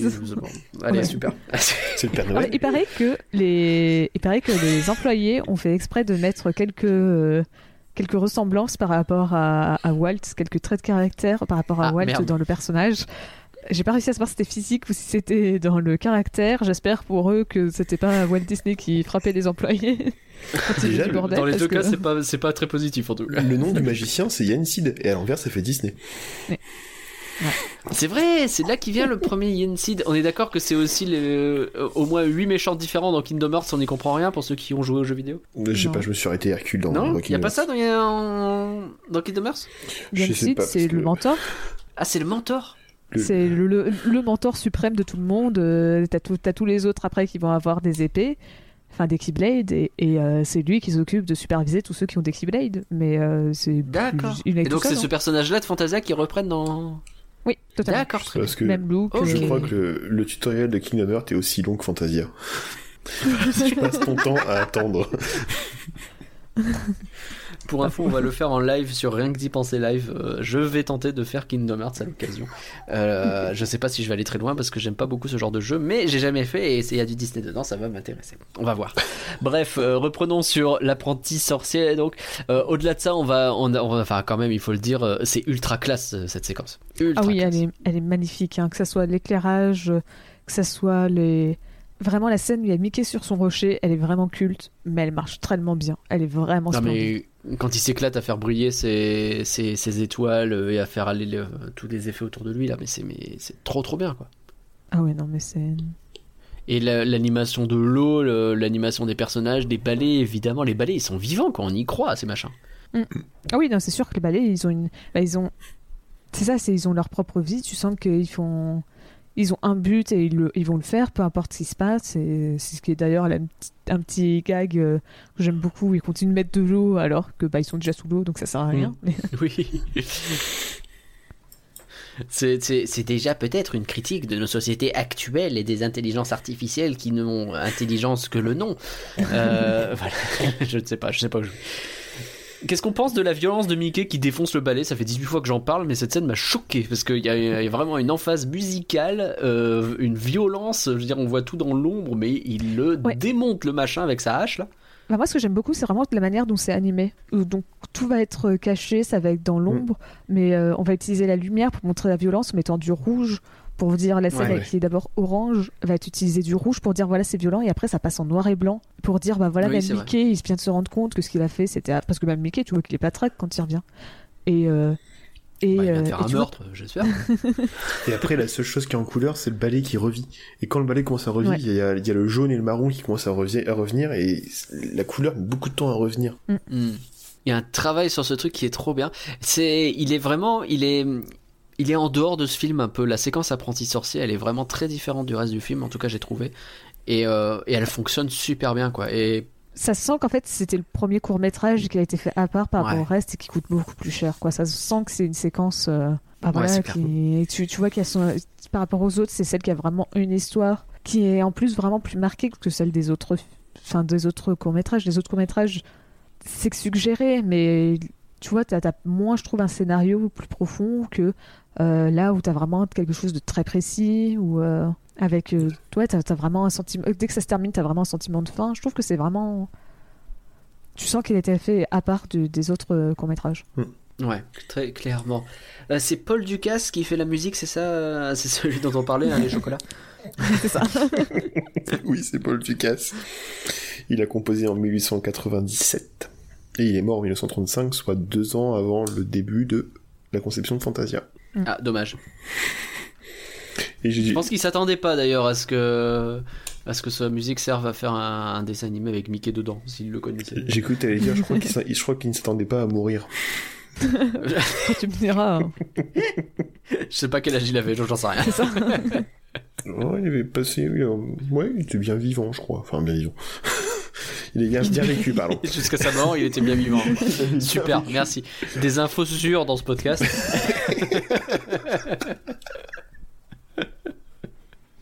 Bon, en tout cas, l'apprenti sorcier, effectivement, c'est, je pense, ma séquence préférée de très loin, et je pense que c'est le cas de beaucoup de gens. Après, euh, vous me direz si c'est votre cas aussi. Tu disais, Pauline, pardon? Ouais, je voulais juste euh, parler quelque chose aussi sur Mickey dans, ce, dans cette séquence où euh, donc c'est Fred Moore qui était en charge de l'animation de Mickey. Et généralement, ça fait partie des noms un petit peu connus euh, de, par rapport à Disney.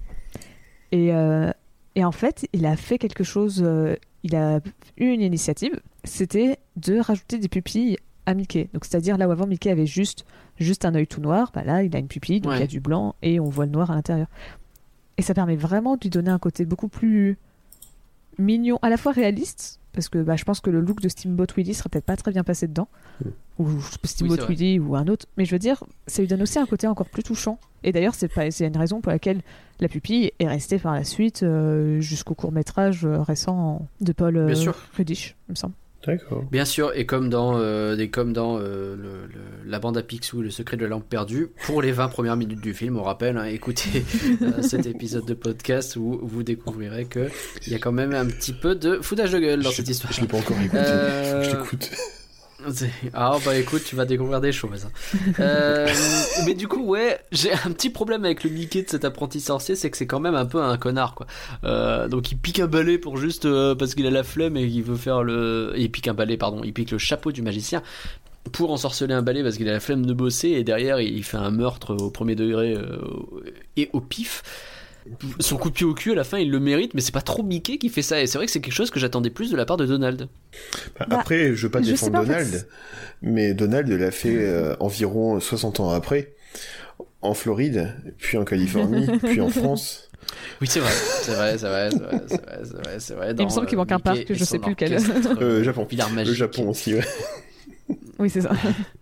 C'est vrai, c'est vrai, où on a une attraction qui reprend bah, un peu le même principe finalement avec euh, Mickey qui, euh, avec Donald pardon qui, euh, Qui prend le bah, chapeau. qui commence à, euh, à prendre le chapeau et puis à faire euh, fonctionner un orchestre qui joue tout seul et ça tourne mal. Après, je suis pas euh, 100% d'accord avec ça parce qu'on est en 1940. Faut quand même se rappeler que Mickey, bon, il a commencé un peu à être un petit peu plus lisse, mais les- le début de Mickey, bah faut pas oublier que c'était quand même un peu un. Un casse-cou. C'est vrai que c'était un peu un connard. Ouais, je j'osais pas dire ça, mais euh, je- j'ai arrêté ma phrase volontairement pour pas le dire. Mais, mais ça, c'est- faut pas oublier que bah, dans Steamboat Willie, il maltraite les animaux et il fait de la musique avec, quoi. Alors, ok, c'est montré en sous forme de gag, mais bon, euh, il va quand même, euh, me semble, taper, euh, enfin, il tape les animaux pour faire de la musique avec, quoi. C'est pas quelqu'un de très gentil dans les premiers courts-métrages. C'est vrai, c'est vrai que quand il commence, il est pas très sympa. Est-ce que tu pourrais le faire en à ce moment-là, il y a déjà la petite démarcation qui se fait avec Donald.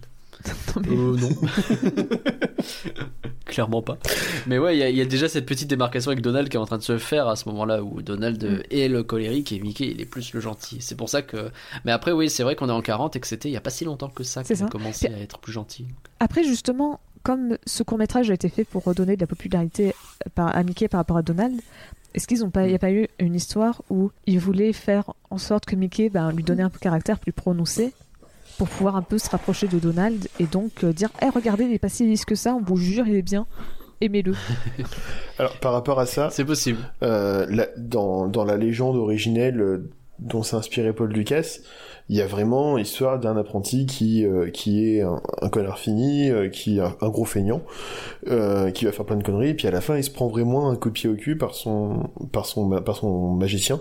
Les quatre notes, oui, c'est ça, quatre notes. Les quatre notes tout à la fin, où est-ce que Mickey se prend son, son coup de pied au cul, Paul Ducasse l'a vraiment pensé comme un, comme un coup de pied au cul.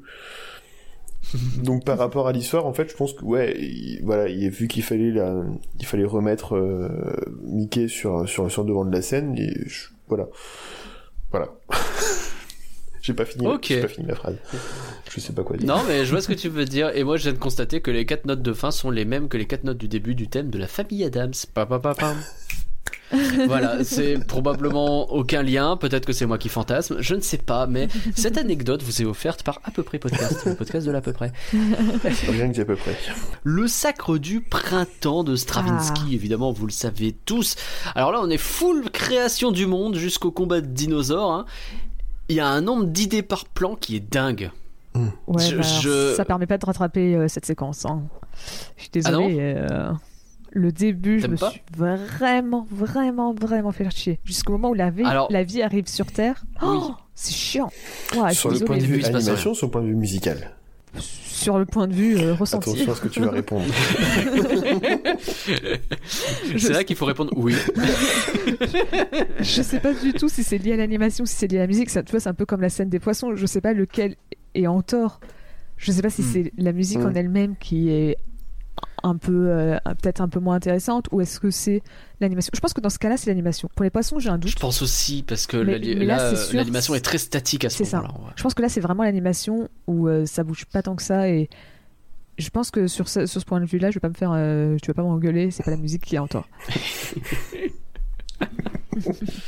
Mais ouais, effectivement, ça met du temps. Après, euh, je me suis pas endormi, euh, sans doute parce que je venais de voir Mickey, j'étais content. Et et puis parce qu'en vrai, euh, la musique est pas mal et tout, donc t'es dedans. Mais mais ouais, c'est vrai qu'au début, tu te dis euh, bon les gars, vous nous avez donné un peu de Mickey, c'est pas pour euh, derrière rien faire pendant une demi-heure là. Il va se passer des choses ou ça se passe comment? Et après, effectivement, t'as les combats de dinosaures en mode euh, en mode Pokémon, là, c'est vachement sympa. Le T- Ah bah si, bah, Moi, ce carrément. qui m'a choqué, c'est que le T-Rex a des grands bras. C'est vrai qu'il a des.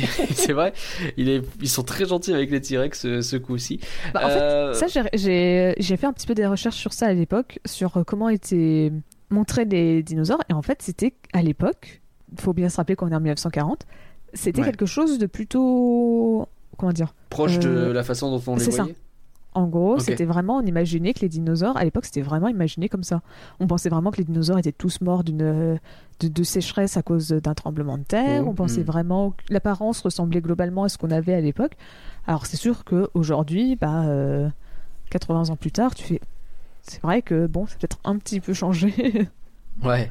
Bah heureusement qu'on a progressé, ça serait dommage quand même. oui, ça. Après, les dinosaures, euh, c'est toujours pas, c'est toujours compliqué d'avoir des infos dessus, quoi. Mais mais, en- mais à l'époque, c'est- mais à l'époque, c'était plutôt, euh, c'était, c'était plutôt bien fait pour le temps. C'est vrai que ça fait un moment qu'ils répondent plus au téléphone. Mais mais ouais, et, et je trouve que, enfin comme je disais, hein, il y a plein d'idées partout et tout a l'air très novateur alors que ça a 80 ans le machin quoi. J'ai trouvé l'anima- l'animation très belle, très propre, très nette. Mm. Quand, on voit Vas-y, vas-y. juste avant Casse-Noisette, où est-ce que l'animation est encore très cartoon, et, euh, et même si elle est très propre, il y a, des, jolis, des jolis effets parfois, on n'a pas l'impression que c'est toujours net.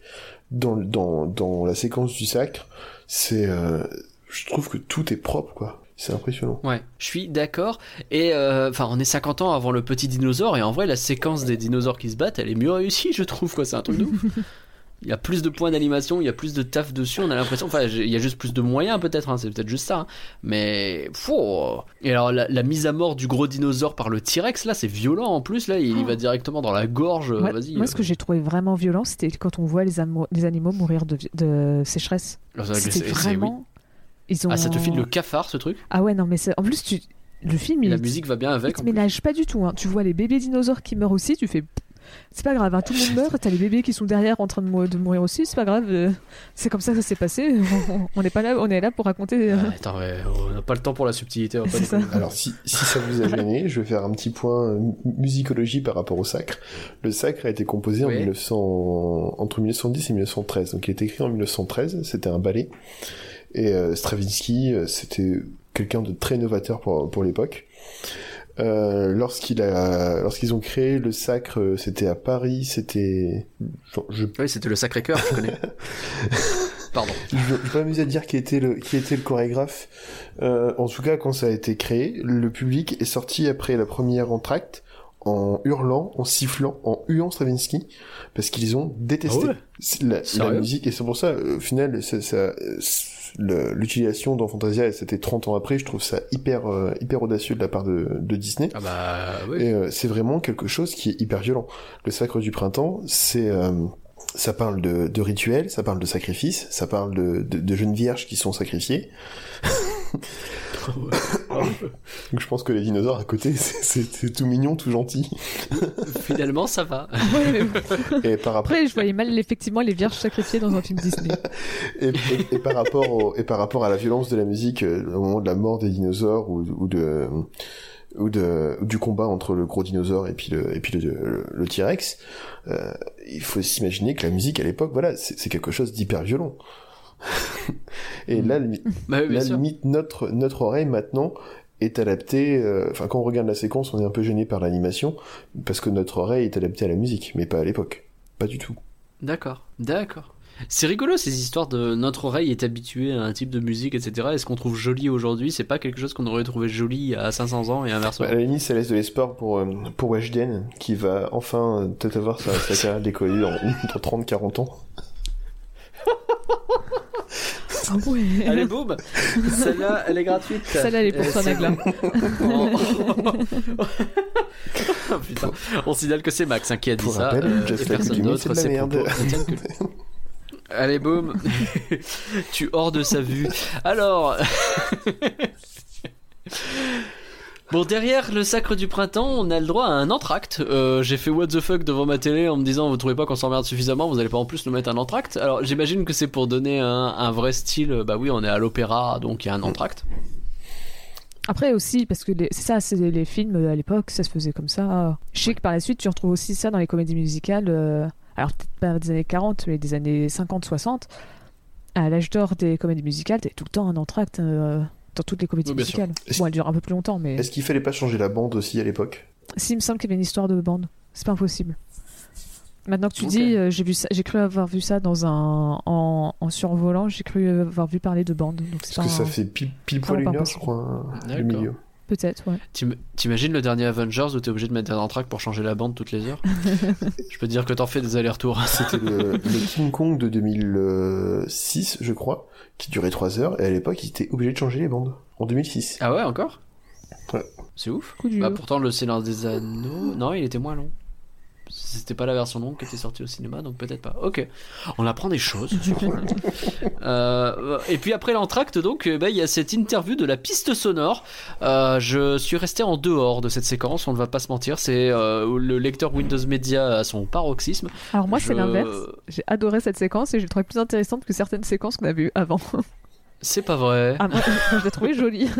Elle Ah m'a- ouais elle m'a permis. Je suis restée éveillée, je pesais. Mais donnez-moi cette séquence par rapport au poisson euh, qui me faisait un peu. Ou même le Bah, début. après, c'est vrai que ça a changé, mais euh, je sais pas, c'est. Ouais, je sais pas. Bah, on, est, on est Ou vraiment même sur... Toccata et Fugue en Ré mineur, genre euh, je trouvais que cette séquence elle arrivait mieux à représenter les instruments de musique de manière Mm. abstraite que la première séquence du film. euh. Et ouais, au final, c'est hyper pédagogique. Alors tu dis abst- abstrait, mais en fait, c'est hyper concret, parce que on, on, on voit vraiment comment ça fonctionne, euh, le, le son, il n'y a pas plus concret que ça. Limite, euh, Ouais, c'est quelque chose qu'on pourrait utiliser en cours, euh, en cours de collège, euh, en physique, quoi. Bon, après... euh, Oui, c'est vrai parce que tu, tu le vois partir dans le grave et dans les aigus suivant les enfin suivant Ouais, les notes. euh, la, la largeur qui, qui varie en fonction de, en fonction du, de l'intensité, la nuance, tout ça. Bon après, il est- les technologies ont fait que ça a encore évolué et puis on n'est plus là, on n'est plus là-dessus. Mais ouais, ça partit vraiment sur une base comme ça. D'accord. C'était le point de vue éducation nationale. Bah, euh, merci beaucoup, euh, monsieur le professeur. Euh, non, mais après, après, je- c'était intéressant et je vais pas mentir, je pas suis pas endormi devant, je l'ai regardé avec intérêt, Ouais, mais c'est juste que je me demandais ce que ça faisait là. Après ça, je suis d'accord. J'ai bien aimé, j'ai bien aimé la séquence. Je l'ai préférée à d'autres séquences. Après, est-ce qu'on aurait pu la, la supprimer du film? Oui. Et euh, ça, cho- ça choquait pas. hein. C'était pas, c'était Bah, pas la fait, séquence du film, euh. c'est ça. Clairement, ouais. Clairement. Et donc derrière, on attaque avec la symphonie pastorale. Au Euh, final, je me permets juste par rapport à cette séquence-là. En fait, c'est Ouais, ce qui fait que on, on- la première partie et la, et la deuxième partie de, de Fantasia, c'est la même chose. C'est-à-dire qu'on commence par une séquence totalement abstraite avec euh, la toccata et après le, la piste de son. Euh, Ouais. Ensuite, on a le côté un petit peu ballet euh, des grands tableaux de des grands tableaux de ballet euh, bien animés et en même temps pas trop pas trop gag avec euh, c'était quoi? C'était Casse-Noisette et puis après la pastorale. C'était Casse-Noisette. Ensuite, on a, on, Ouais. on a, on a le cartoon avec, euh, avec euh, l'apprenti sorcier et puis la danse des heures, et puis on finit avec quelque chose de plus épique et plus euh, majestueux, Oui, mature, je- avec euh, le sacre, et puis à la fin, je- Ah. C'est vrai que j'ai pas vu remarqué que ça faisait un miroir. Pardon. Ah mince, le micro il s'est énervé. Excusez-moi. Et, euh... et euh... ouais, je me suis rendu compte tout à l'heure, en fait, je me dis, mais pourquoi, pourquoi la- la- c'est par rapport à la séquence du son, je me suis rendu compte, c'est pourquoi elle est là, pourquoi ils ont fait ça d'un coup? Et puis quand on compare par rapport à ce qu'il y a avant, au final, c'est la même chose. Il n'y a pas à concret, abstrait que la séquence sonore. C'est vrai, c'est vrai. Je vois ce que tu veux dire et ça a du sens, effectivement. Ah, donc ça justifie pas mal de choses, c'est intéressant. Donc la symphonie pastorale, là on repart sur du Beethoven et on ne parle évidemment pas du chien puisqu'il va y avoir des licornes, des pégases et des dieux. Euh, Alors la première chose que j'ai notée, je suis désolé, je la mets maintenant comme ça on n'en parle plus. Si on voit des phones à la télévision, est-ce que ce sont des téléphones? Vous en faites ce que vous voulez, Euh, c'est pour emporter. Donc les faunes, hein, ce sont ces créatures à deux pattes euh, qu'on voit beaucoup dans Narnia notamment. Et donc ouais, c'était toute une séquence avec euh, énormément de, de créatures mythologiques, puis euh, des dieux. J'ai noté aussi, ah oui, My Little Pony, je connais. Euh, parce que les Pégases et les licornes, quand même, ils font un petit peu penser. Est-ce que si le phone, il avait quelqu'un de sourd, il est aphone? Allez, on prend, on prend. Ben oui, bien entendu, on enchaîne. Euh, Euh, Qu'est-ce qu'on en pense de cette séquence alors? Moi, je l'ai trouvé pas désagréable à suivre. Elle est vraiment bien. Je la trouve, euh, et je la trouve, ouais, c'est plutôt sympa à regarder. Je- Par rapport à Casse-Noisette, justement, si on va faire la comparaison entre les deux, euh, techniquement, grâce à ce que nous a dit Max, on peut les comparer. Je préfère largement celle-là. Je trouve qu'elle est Je suis d'accord. plus jolie, Mm. plus fournie, il y a plus de choses à voir, plein de, de détails, et je la trouve euh, Plus narrative aussi. plus intéressante. Peut-être aussi. Oui. On est, ça on est hypé par l'histoire qui se passe. Et euh, ouais. Complètement, complètement. Et, euh, et ouais, c'est, c'est, c'est agréable à suivre.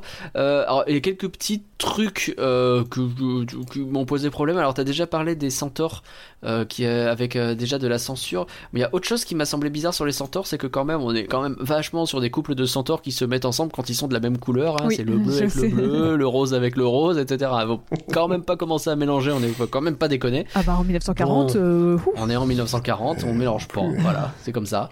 Quand même. Tu mélanges pas le ketchup et la mayonnaise.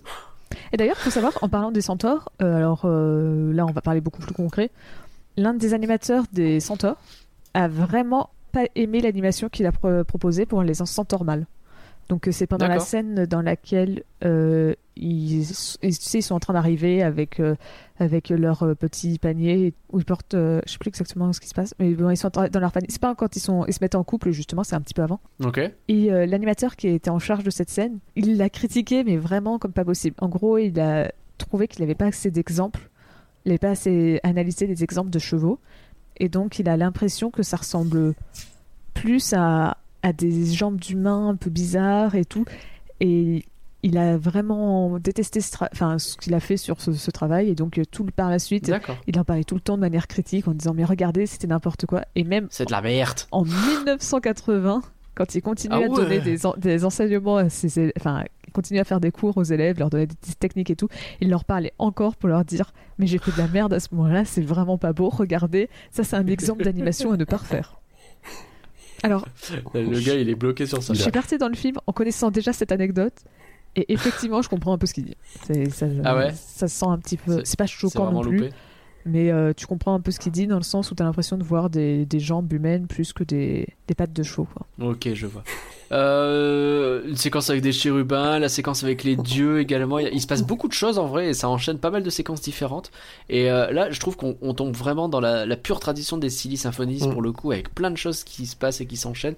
Ça fonctionne très bien. hein. C'était c'était une thématique aussi qui était déjà, enfin, le, la, la thématique de l'histoire, pas de la musique, qui était déjà utilisée dans les Silly Symphonies avec, euh, bah, par exemple, symphonie, euh, comment, euh, la, euh, le truc avec les fleurs. Des arbres et des fleurs, je crois, un truc comme ça. Oui. Et même avec, euh, avec Ouais. le Euh, je, vois, Musicland. je, vois le, je vois le Silly Symphony, je sais plus le nom. C'était celui qui a eu un, un Oscar. Des arbres et des fleurs, c'était Voilà, bien ça. des arbres et des fleurs. Des arbres et c'est des c'est le fleurs. premier qui était en couleur euh, des Silly Symphonies. D'accord. Et euh, par contre, ce qui est rigolo par rapport aussi à l'histoire, c'est que une pastorale, c'est une histoire avec des bergers et des bergères et des paysans euh, dans D'accord. l'Antiquité grecque.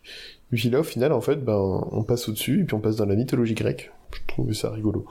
D'accord. Ah, c'est rigolo. ouais, C'est marrant qu'ils aient gardé ouais, ce, ce côté grec malgré tout. Ouais.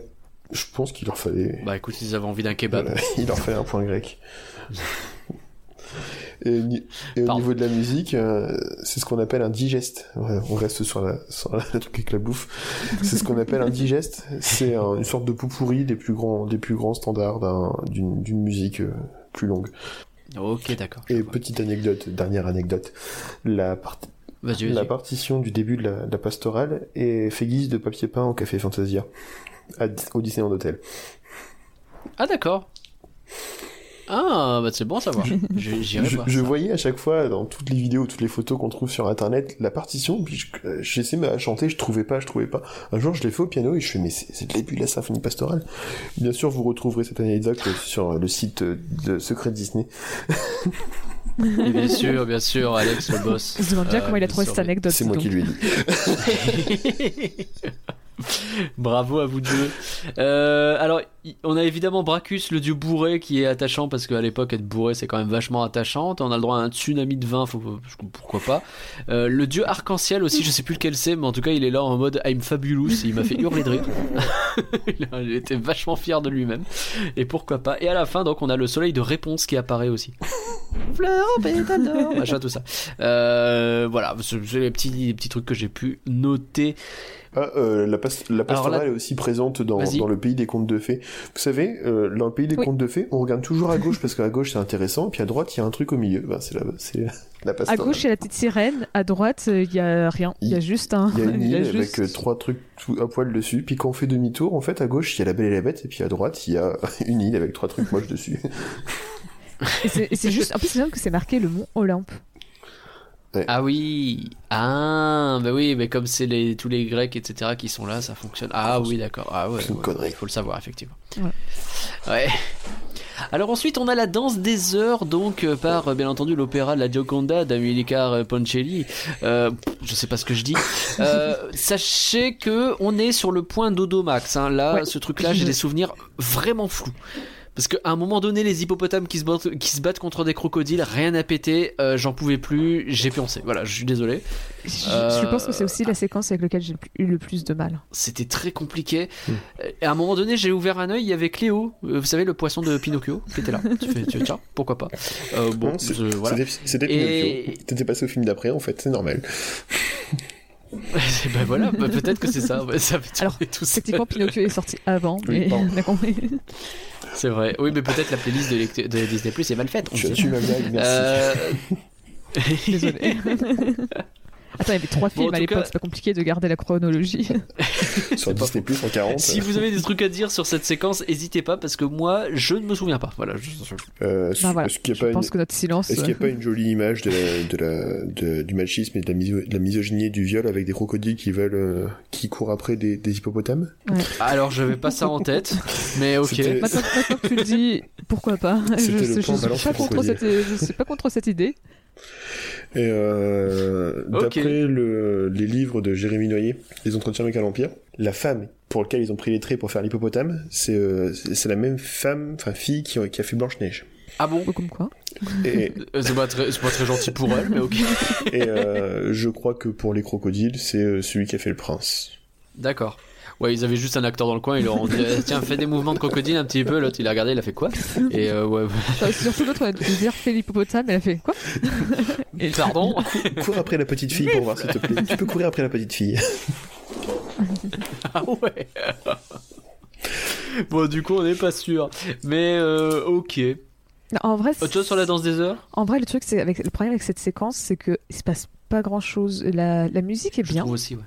Mais euh, L'animation est assez monotone. c'est Tu sais, un peu toujours le même décor, un peu toujours la même chose. bah, c'est le même décor tout le long, et au final, c'est que de la. Enfin, en fait, ce que je trouvais intéressant avec tous les autres, bon, pas trop euh, avec Casse-Noisette, euh, Casse-Noisette, mais c'est que sur la plupart des autres euh, courts-métrages, on voyait pas de la danse. Tu vois, c'était quelque chose d'intelligent. Oui. C'est on représentait Oui. la danse classique, mais en rajoutant une musique, enfin une histoire derrière, ou même pas forcément une histoire, mais on rajoutait quelque chose qui n'avait pas à voir avec de la danse. Et là, je trouve que mettre un ballet et mettre de la danse sur une musique classique, sur un ballet, bah c'est facile. C'est trop commun, quoi. Bah, je veux dire, c'est- bon, quoi. Bah non, mais c'est que, tu vois, tu, tu peux te dire pourquoi pas faire quelque chose de plus intelligent, ou plus original, pas forcément plus Oui, intelligent, bien sûr. mais plus original, qui justement permet de. Parce qu'au final, là, tu vois un ballet, certes animé, mais au final, il n'est pas si incroyable que ça. Et je trouve qu'il va pas en plus suffisamment loin dans le côté animation, enfin, en tout cas, le début. Quand il y a les crocodiles qui arrivent, ça devient un peu plus fou, mais La séquence début, est courte c'est un en peu plus. basique. La séquence est très courte. Enfin, la musique de, de, de base est, est très courte. Euh, la séquence des crocodiles, je pense qu'il, ouais, de, c'est aussi la musique est très courte. En fait, ils ont pas le temps de développer les idées du tout. Peut-être, oui, aussi, mais. J'aurais bien vu, je sais pas, plus autre chose qu'un ballet, une histoire d'un mec bourré qui rentre chez lui, par exemple, ça aurait été plus drôle, quoi. Ah bah grave, grave. ok. Et donc, euh, le film se termine par... Alors techniquement, c'est deux séquences en une. Euh, c'est Une nuit sur le Mont Chauve et euh, l'Ave Maria. hein, euh, une nuit sur le Mont Chauve basé, bien entendu, sur le... euh, Modeste Moussorgsky. Et l'Ave Maria de Franz Schubert, euh, évidemment, euh, vous l'avez reconnu. Donc on est sur, c'est la fameuse partie où il y a le démon Chernabog euh, qui est en haut d'une montagne. Et en gros c'est lui la montagne, c'est compliqué. Et il fait des trucs de méchant. Et là pour le coup on a une entrée en matière puissante. Et après euh, les crocodiles et les hippopotames, eh ben, ça réveille d'un Et coup. ça, Tu fais, ah il se je passe pense quelque que la chose. séquence de la, de la danse des heures, en fait, c'est une sorte de d'interlude un petit peu léger euh, où on peut souffler euh, après, enfin juste après la séquence de la pastorale qui est quand même plutôt longue et juste avant la, la grande claque dans la tronche qu'on va prendre par le long chauffe quoi. C'est Mm. vraiment le T'as côté. dit souffler ou t'as dit ronfler euh, je. Est-ce qu'une nuit sur le Mont Chauve c'est pas un peu effrayant pour les mômes? Parce que t'as quand même vachement de trucs euh, flippants en gros plan. J'ai Ah fait, non, mais c'est terrifiant. hein. j'ai fait Je pleurer pense une que tu veux enfin. hein. J'ai fait pleurer une élève Ah avec, avec ça. C'était au mois de juin, euh, juste après, juste après le confinement, tout ça. Il y a Disney Plus arrive, je leur mets une mus- euh, Fantasia parce qu'il fallait avoir absolument un côté pédagogique. Et euh, donc je leur ai mis euh, le ca- Casse-Noisette. les gamins ont adoré. Je leur ai mis l'apprenti sorcier, il y avait Mickey, ils ont adoré.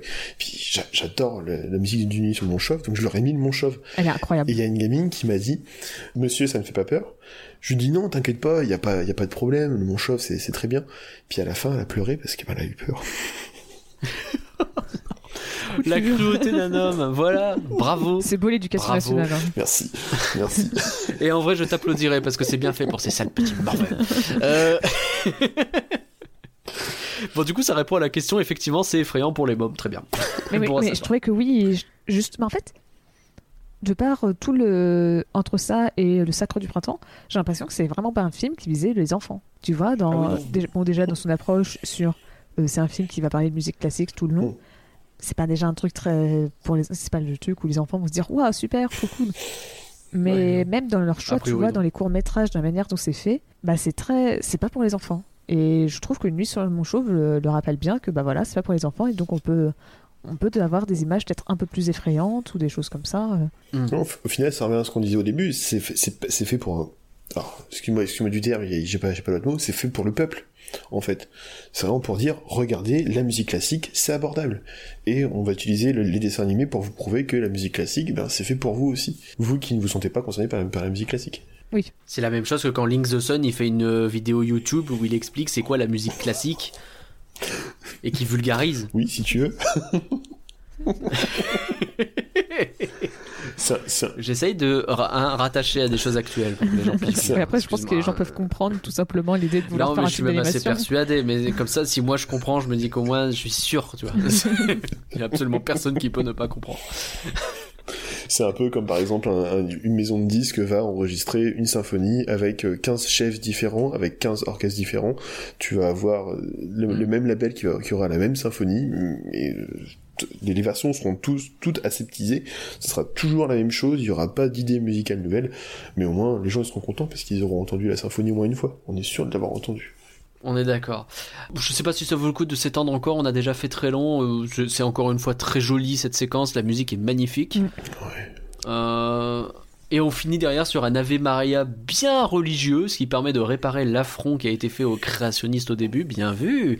Euh, Ah, mais c'est peut-être cette séquence en fait qui, euh, était, qui avait été bannie, en... enfin qui a fait que le film a été banni en Irlande. Je pensais que c'était la magie de Mickey parce qu'il faisait de la magie, mais c'est peut-être la magie Ah oui, non, je pensais du plus diable. à ça, moi. Je pensais plus à ça. Oui, oui. Mais en fait, comme c'était Ah marqué, en fait, comme c'était mar- magie, je pensais à la magie donc de, l'apprenti sorcier, mais oui, c'est la magie. La sorcellerie, c'est vrai qu'on pense plus à, C'est ça. on pense plus à ça. Ouais. Mais, en fait, c'est la ouais. sorcellerie liée au vraiment très traditionnel du Moyen Âge, liée aux démons et au diable. Et donc oui, c'est une nuit sur mon chauve, je pense. Bah ça va le chat, t'as qu'à venir manger le micro, je t'embête pas. Excusez-moi, hein, je règle mes petits problèmes domestiques, euh, je vous en prie, continue. Ça va, chérie? Tu t'en.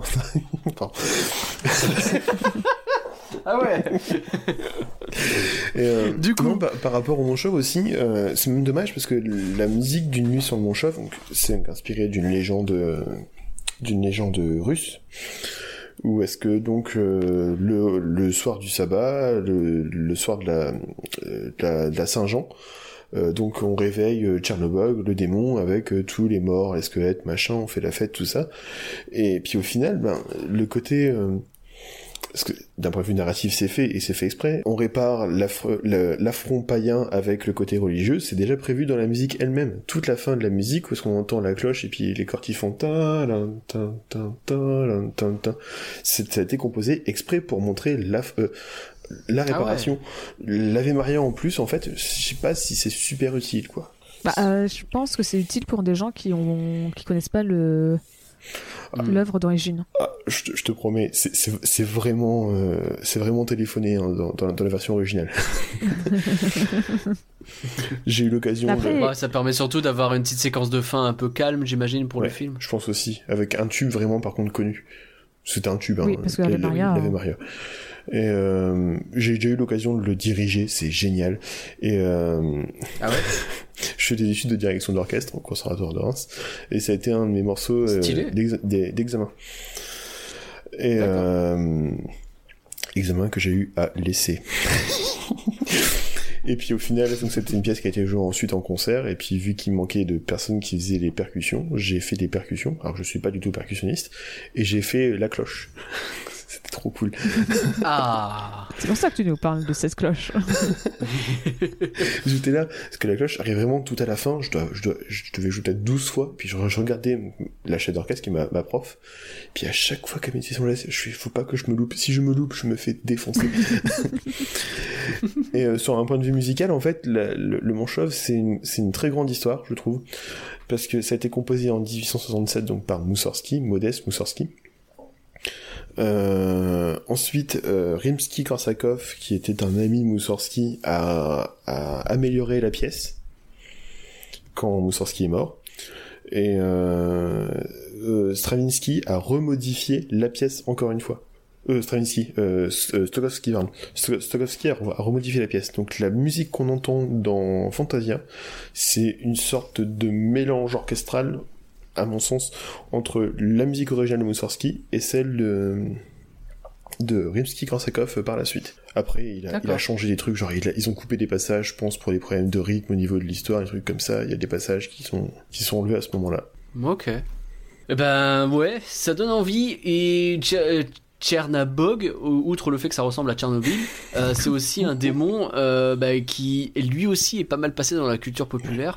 Euh, on le retrouve pas mal dans les dans les parades à Disneyland Paris, et à- dans les parades Disney en général quand il s'agit de mettre des méchants de Halloween. Généralement, il est là au milieu. Peut-être pas dans les parades, parce que à part un char, il est rarement utilisé. Ouais. Mais la musique, Bah, c'est par contre, mal, hein. est très utilisée. Très utilisé. La, La musique, musique, est... dans. Fantasia, dans tous les spectacles du méchant, dans Fantasia, dans, dans Fantasmique, dans, dans, les, dans, les, dans les parades de, de méchants, elle est toujours utilisée. hein. C'est ça. En fait, quand tu veux faire, quand tu veux dire, bah voilà, on change d'ambiance et on passe sur quelque chose de méchant, on va tout de suite mettre euh, une nuit sur mon chauve. Tu, tu vois tout de suite, tu sens que ça, ça devient plus sérieux. Et... Oh, pas, c'est, c'est, elle parle d'elle-même, cette musique, hein, y a pas de problème. Et je sais pas si vous avez autre chose à dire, parce que moi, sinon, je peux conclure avec le fait que ça se termine comme ça. Genre, euh, la fin de l'Ave Maria, machin, il dit pas au revoir Oui. ni rien. Le, le narrateur, il nous a cassé les noix pendant tout le film, et puis là, il dit rien du tout, quoi. Même pas je suis genre, d'accord merci que ça d'être m'a fait venu. bizarre de, de, qu'ils n'utilisent même pas un au revoir, même pas un on salue le- une révérence. Mais ou ouais, des choses comme euh, ça. l'orchestre qui fait un petit truc, je Il ne n'y a sais pas de pas. générique. moi, euh, Alors, ça de- autant ça m'a- ça m'a pas choqué le fait qu'il y, a- a rien juste après, ait pas qu'on voit pas l'orchestre, qu'on voit pas le mec. Heureusement, parce que c'est tellement, enfin, on est tellement euh, mis dans l'ambiance avec cette cette Ave Maria qui est très calme, très solennelle. On est, on a envie de nous faire tirer des larmes, des trucs comme ça. Je trouve ça tellement génial. Par contre, je suis surpris, c'est qu'il n'y a pas de générique à la fin. Il n'y a pas de générique au début, ni ni à la fin. Oui. On sait pas qui a fait quoi. En fait, le, le générique, il y est sur le petit fascicule de 32 pages dont j'avais parlé dans le contexte. D'accord. C'était le seul moyen d'avoir. euh, En fait, tous les artistes étaient notés sur ce, sur ce petit fascicule. Parce que, encore une fois, le film était pensé pour être joué dans, dans, dans des concerts. Et donc, bah, tu, tu le montres que dans ton petit fascicule à ce moment-là. euh, comme un peu dans les comédies musicales de Broadway, quoi. Et c'est pour ça aussi, je pense qu'il s'est permis au moment de l'apprenti sorcier de, de, de spoiler toute l'histoire de, l'apprenti sorcier, parce qu'au final, l'histoire était quand même connue d'avance, mais surtout, c'était présent dans le fascicule. Dans le fascicule, on, Oui, c'est ça, oui. Dans le fascicule, t'avais c'est- toutes les histoires qui étaient expliquées. euh. c'est 32 pages parce qu'on t'explique euh, quelle est la pensée du compositeur, quelle est, quelle est l'histoire, quelle est la, la pensée aussi euh, graphique. Ok, Pauline, Max, est-ce que vous avez autre chose à dire sur Fantasia? Moi, c'est bon. Euh, Il y a une version qui a été euh, réenregistrée par euh, Irving Costal, qui est l'orchestrateur euh, de Mary Poppins, euh, qui a orchestré aussi, je crois, euh, pas le compositeur, hein, l'orchestrateur. Donc celui qui a mis les instruments sur les, chansons des frères Sherman, euh, l'apprenti sorcier. Et euh, cette version a été faite pour une recommercialisation de Fantasia, je crois en 80 ou 85. Et au final, euh, c'est toujours celle de Stokowski qui, était gardée. Et la, version de Costal est retrouvable sur euh, l'album Walt Disney Records euh, The Legacy Collection. C'est la collection Legacy qu'ils ont fait. Alors, il y a des, changements musicaux, parce que d'un chef d'un chef d'orchestre à un autre chef d'orchestre, on n'aura jamais la même musique, sauf si ce chef d'orchestre n'a aucune pensée musicale, alors pourquoi il est chef d'orchestre? Et euh, et euh, donc on n'aura pas, ce sera l'idée sera sera quand même différente. On retrouve quand même les grands traits musicaux euh, de, de l'album de Fantasia et aussi c'est propre. C'est-à-dire que tout le grain, tout le souffle qu'on de, de l'enregistrement original de, de, de, de Stokowski n'est pas présent dans la version Costal. Et le dernier truc, c'est que l'Ave Maria, dans la version originale de 40, est chantée en latin, et avec Costal, elle est chantée en anglais. Ouais. Ok, merci pour ces dernières infos. Alors pour info, euh, là on vient de reprendre l'enregistrement trois, trois jours après euh, l'enregistrement de la première partie du podcast parce qu'on a eu un souci. Euh, Enfin j'ai eu On a eu, d'enregistrement. c'est ce complètement, c'est complètement de mon côté que ça ça a foiré. Je sais toujours pas pourquoi d'ailleurs, mais ça c'est autre chose. Mais du coup on va reprendre d'ici. Donc là tout ce que vous allez entendre, techniquement on l'a déjà enregistré, mais on va le faire une deuxième fois parce que bah on n'avait pas les rushs. Donc c'est parti, Pauline. Est-ce que tu peux nous donner les critiques s'il te plaît que nous allons découvrir avec beaucoup de surprises? Ça marche. Alors, euh, j'ai trouvé une critique euh, qui date de juillet 1946 euh, du Monde. Donc, De euh, 1946, mais c'est trop cool. et oui, c'était la date de sortie du film en France.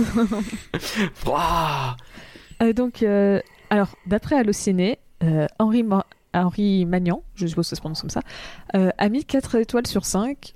Vous allez voir que il y a peut-être un petit truc qui fait qu'il il aurait peut-être pas mis cette note-là. Je pense qu'il avait juste pas Ouais. mis de note et qu'ils l'ont réajusté. Ils ont remis une note euh, Ils ont remis sa note euh, genre par au la pif. suite. C'est ça. Parce que là, donc, dans l'extrait proposé par Allociné, on a le droit. Donc, euh, il nous dit Forme et couleur se propose ici de composer avec les plus célèbres accents de la musique classique ou moderne une symphonie qui satisfasse à la fois l'ouïe et le regard, doublant ainsi en nous la résonance des sons. C'est plutôt. Ça sonne bien ça. euh, C'est ça, c'est plutôt élogieux. C'est logique 4 étoiles tout ça. Sauf que euh, Le Monde a posté leur euh, critique en intégralité. Enfin, Ouais. En- normalement, c'est en intégralité, mais il faut payer pour l'avoir en intégralité. Donc, moi, j'ai qu'une partie euh, disponible pour ceux qui sont pas de compte. Ok. Et par la suite, on se rend compte qu'il est un peu plus. Voilà. Or, je Ah. regrette d'écrire que pas un véritable musicien pardon, ne saurait supporter sans frémir l'interprétation imagée que donne Walt Disney de Bach, de Stravinsky ou de Beethoven. J'ai, tout au long de la fugue et Takota en ré mineur, du premier nommé, pensé voir apparaître Donald. Pour une fois, sa fureur permanente aurait été justifiée. Donc, bon. Ouais, donc c'est nettement moins positif. Il a l'air de dire que c'était vraiment dégueulasse et que euh, et qu'en plus de ça, euh, vas-y, il va nous mettre du Donald de partout. C'est euh, ça, c'est. euh, C'est une bonne réaction. C'est une bonne réaction des d'élitistes, quoi. Il faut que je, Oui, re- il totalement. faut que je Ça. redise des phrases que j'ai pensées jeudi soir. Donc, Non, J'avais parlé de Acteur studio, c'est un concept. j'avais parlé de connard élitiste. Ah Ouais, voilà, l'inverse, je suis en train de me dire-. Est-ce que j'avais parlé de ça ou est-ce que je, je l'avais pas mentionné? Est-ce que je vais me répéter ou pas? Je sais On est pas. en train de rejouer le podcast, c'est très bizarre. Bref, de toute façon, c'est faisons les choses très naturellement. On va, je veux dire, il n'y a, pas- a pas besoin de réfléchir trop trop pour dire que effectivement, c'est une, re- une, c'est une, enfin, c'est une remarque d'élitiste euh, à l'époque, et euh, c'est rigolo de se dire que, ben ouais, à l'époque, effectivement, le, le- euh, je, je crois que j'avais déjà parlé de ça, donc je le redis. Allez hop, euh, c'était avait euh, un peu de euh, une lutte de classe un peu dans, sur cette histoire avec euh, bah, les riches qui étaient plutôt dans le mode oui, bon, la musique classique, la vraie musique finalement, et puis à côté Bah, bah, les élites, pauvres quoi, qui étaient, euh, c'est ça, qui étaient euh, les pauvres plus versés vers les sous-cultures, les, les de musique qui pouvaient exister à l'époque. Alors je suis pas spécialiste, mais on peut imaginer que l'idée pour euh, quelqu'un qui justement représenterait davantage bah, l'amour de la musique classique, voir quelqu'un comme Walt Disney qui représente tout ce qui est le plus populaire à ce moment-là, qui se l'approprie et qui essaye justement de le transmettre au plus grand nombre, euh, ça faisait potentiellement grincer un peu les dents.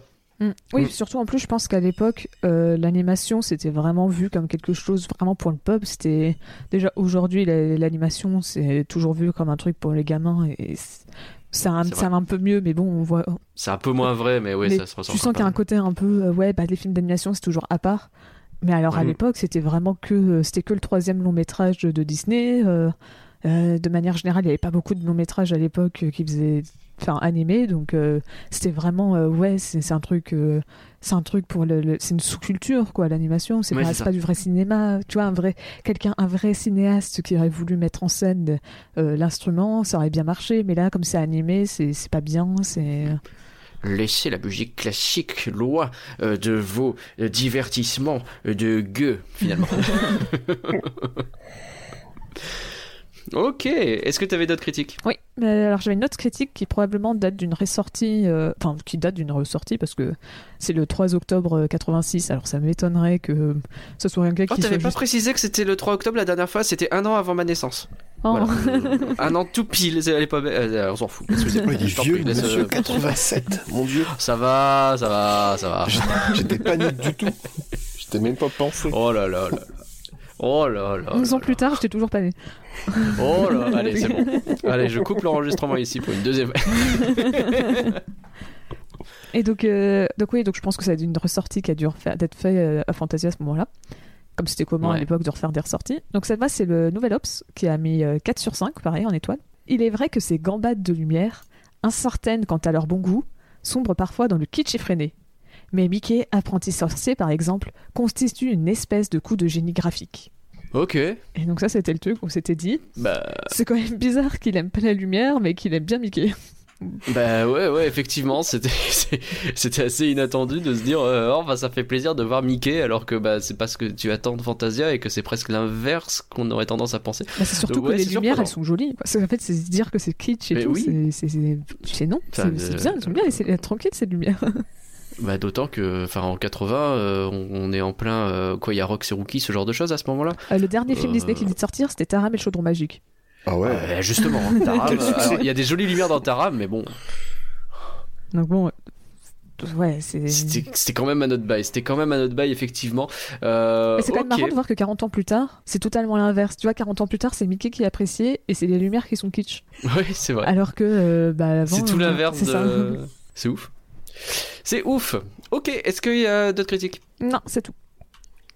Est-ce que dans ce cas, tu peux nous parler, s'il te plaît, euh, du futur du film? Parce qu'il a eu du futur. C'est ça. Alors, je me rappelle plus très bien de ce que j'avais dit à l'époque. enfin, à l'époque, il y a trois À jours.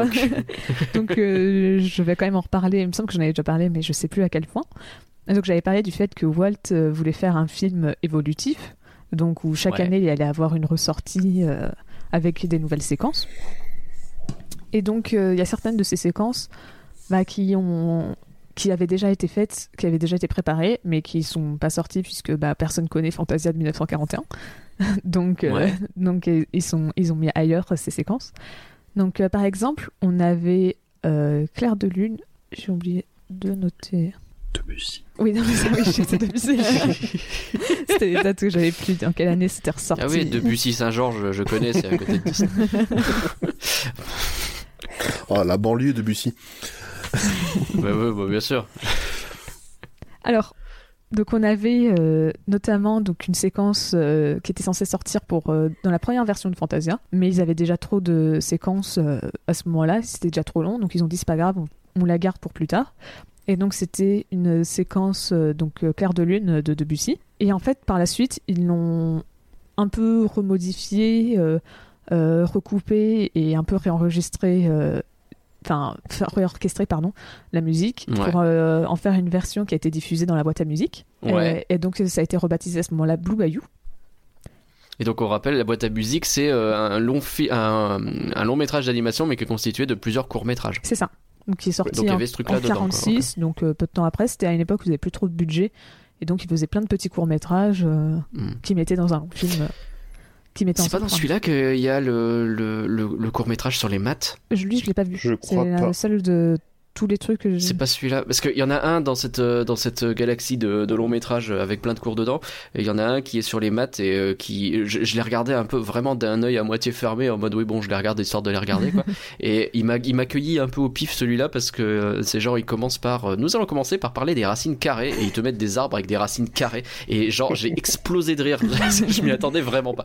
Voilà, excusez-moi, c'est une aparté qui n'a rien à voir. Je crois que c'est dans celui-ci, par contre, qu'il y a euh, A Cowboy Need a Horse. Ah, Oui, il me semble. Ça, par contre, c'est pas impossible. ok. Et donc, il y a un morceau de Fantasia dedans. C'est ça. Et il faut savoir donc que ce morceau, euh, donc bah, comme je dis, il a été recoupé et tout pour être adapté à la boîte à musique parce qu'il était trop long autrement. Ouais. Et euh, en fait, les premières versions de ce court métrage avaient totalement été perdues. On ne savait plus exactement ce qui a été fait et tout, jusqu'en 92 où ils ont réussi à retrouver une version de travail de la séquence, et ce qui a permis donc de restaurer euh, l'œuvre en quelque sorte euh, qui a été euh, faite, comment elle a été faite à l'époque. Et donc elle a pu sortir en 96 dans la version d'origine. À ce moment-là, elle a retrouvé son vrai nom, Claire de Lune, et plus euh, Blue Bayou pour justement avoir euh, pouvoir ressortir comme l'avait imaginé à l'époque Walt. Je trouve ça trop cool que des fois on retrouve des morceaux de, de, de travaux et qu'on puisse se dire tiens je vais le ressortir en propre. Bah, 50 ans plus tard, c'est ressorti sur la bonne version quoi. C'est génial, c'est génial. La version de travail est sur YouTube, elle est euh, bon, tout aussi magnifique que la version de base parce qu'on voit vraiment ce qu'ils ont pensé. Et la musique a été euh, orchestrée par euh, Stokowski et euh, pour Fantasia. Et je crois qu'elle n'a jamais été jouée du tout. Elle n'a même pas été publiée en fait. Les partitions sont dans les archives Disney, puis on n'y touche pas. D'accord. Et elle est présente dans l'album Walt Disney Records The, Lega- The- The Legacy Co- Collection. le fameux. Ok, le fameux. Dont tu auras parlé à peu près 8 fois. Cet album est génial, moi je trouve ça le coup de l'avoir déjà deux versions de Fantasia différentes enregistrées. Mais c'est vachement bien et du coup c'est bien que qu'il soit mentionné effectivement. Est-ce qu'on avait autre chose euh, Fantasia a, euh, Fantasia toi c'est Pauline et Fantasia c'est le futur. J'y arrive. Euh, Il y a au moins Fantasia 2000 de toute façon. on sait. Oui, mais de toute façon, je l'avais pas encore fini. Il y avait aussi Pierre et le Loup, Ah il y avait encore Pierre et les loups. Excusez-moi. qui était censé sortir justement dans la version de 1941, celle qui n'a jamais vu le jour.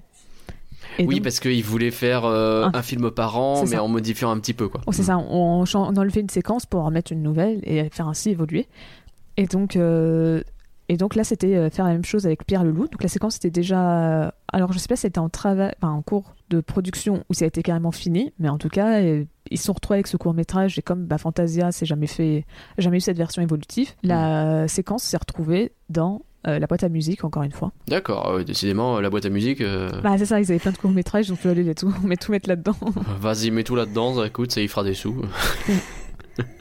Après, effectivement, comme tu l'as dit, il y a Fantasia 2000 qui est sorti en 1999. Donc là on fait un bond dans le temps. Ça, c'est incroyable. ça fait tout le temps rire. Ouais Euh, c'est vrai.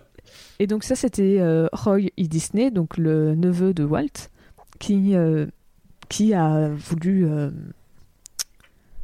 Enfin, qui, a, qui voulait faire ce projet un peu en hommage à, à- à son oncle. Et il a eu, l'accord euh, de Eisner pour faire le film. Sauf que le film est resté bloqué pendant 9 ans à peu près, dans un en- sorte de limbe où il était totalement bloqué. Rien. Euh, Katzenberg, donc à ce moment-là, le directeur de euh, Walt Disney Animation, était totalement contre l'idée de se faire de film. Il, voulait, il pensait pas que ça allait marcher. Pendant un moment, il voulait même en refaire une nouvelle version avec les Beatles, au lieu que ça soit de la musique classique. Ah ouais. Résultat, il s'est fâché avec tous les, tous les chefs Ah d'orchestre qui disaient, euh, qui disaient hey, on va faire un Fantasia 2000 sur les Beatles. Ils ont fait non, au revoir. Bah non, il est ouf de pote. Et donc, il a fallu attendre que Katzenberg quitte euh, les studios euh, Walt Disney pour que le film commence enfin à vraiment rentrer dans sa période de production et donc a pu sortir. Et on retrouve un peu l'idée de ce qu'avait Walt euh, pour le Fantasia de euh, Fantasia d'origine, pardon. Donc, c'est-à-dire avoir plein de d'acteurs et d'actrices connus pour participer et faire les- la narration entre les séquences. Donc, euh, Angela Lansbury, euh, James pardon, Earl Jones, euh, donc plein de plein d'acteurs comme ça. Oh, c'est Dark Vador et Mufasa. C'est ça. Bah, c'était surtout Mufasa pour Disney, parce que Dark Vador à ce moment-là, c'était pas. Bon, c'est quand même Dark Vador, ok. Oui, c'est vrai que c'est Dark Ok, Et- c'est rigolo parce que euh, juste ouais pour rebondir là-dessus, c'est vrai que euh, on a on a pas mal parlé euh, sur un épisode de rien que d'y penser qui était le 83 du coup j'ai regardé où il se trouvait cet épisode euh, mi-décembre avec euh, Damien Duvaux donc Mea qui a écrit un bouquin qui s'appelle Le Second Âge d'or Disney, enfin au cœur des chefs-d'œuvre Disney plutôt le Second Âge d'or. Euh, sur toute cette période en fait dans les années 90 où Disney euh, est revenu sur le devant de la scène grâce à Eisner et Katzenberg euh, qui ont récupéré l'animation à ce moment-là. Et Roy, il est un petit peu à l'écart de ce groupe-là, et tu sens que c'est un peu le vieux papy qui, mais je veux faire Fantasia, et les autres ils font, ouais, ouais, tu feras Fantasia, t'inquiète, ouais, mais qui s'en foutaient complètement de Fantasia en fait. Et Ils s'en foutaient euh, ou alors qu'ils complètement de. pas le faire de cette façon, quoi. Ils s'en foutaient complètement de, de, de Walt Disney surtout. Ou Un peu les deux. ouais, c'est un peu, C'est totalement un les peu deux. ça. C'est très drôle quand tu regardes, quand tu lis le bouquin de Mea justement parce que généralement, c'est, il est très euh, explicatif son bouquin et euh, t'as euh, ah telle personne a fait ça, telle personne a fait ça et en fait Roy il est cité à chaque fois qu'il y a un bateau dans le film parce que le gars est fan de bateaux et donc quand dans la petite sirène ils ont besoin de savoir comment on fait un bateau et ben ils vont voir Roy et puis ah bah là Roy il a donné un coup de main, il a dit pour les bateaux il faut faire comme ça. Merci, c'est, c'est le spécialiste BFM qui débarque, tu sais c'est genre ah spécialiste bateau Roy Disney. Oui bonjour c'est moi. Et la musique est, de- est dirigée par euh, Ja- James Levine, qui était le chef d'orchestre du Metropolitan de New York à l'époque, je crois, euh, si, Ok. si je me plante pas. Non, c'était Chicago, pardon. Et, euh, et euh, ce monsieur est mort il y a environ un mois, et sa carrière est morte il y a environ deux ans lorsqu'il a été accusé d'agression sexuelle. Ah Voilà, mince. Ah, c'était ah. le point agression Ah, bon. sexuelle. Bah, c'est noté. Coup dur. Ok. Et donc après Fantasia 2000, c'est tout? Non. Après Fantasia 2000, Comment ça, non? il y a Fantasia 2006. Qu'est-ce que c'est. Hein?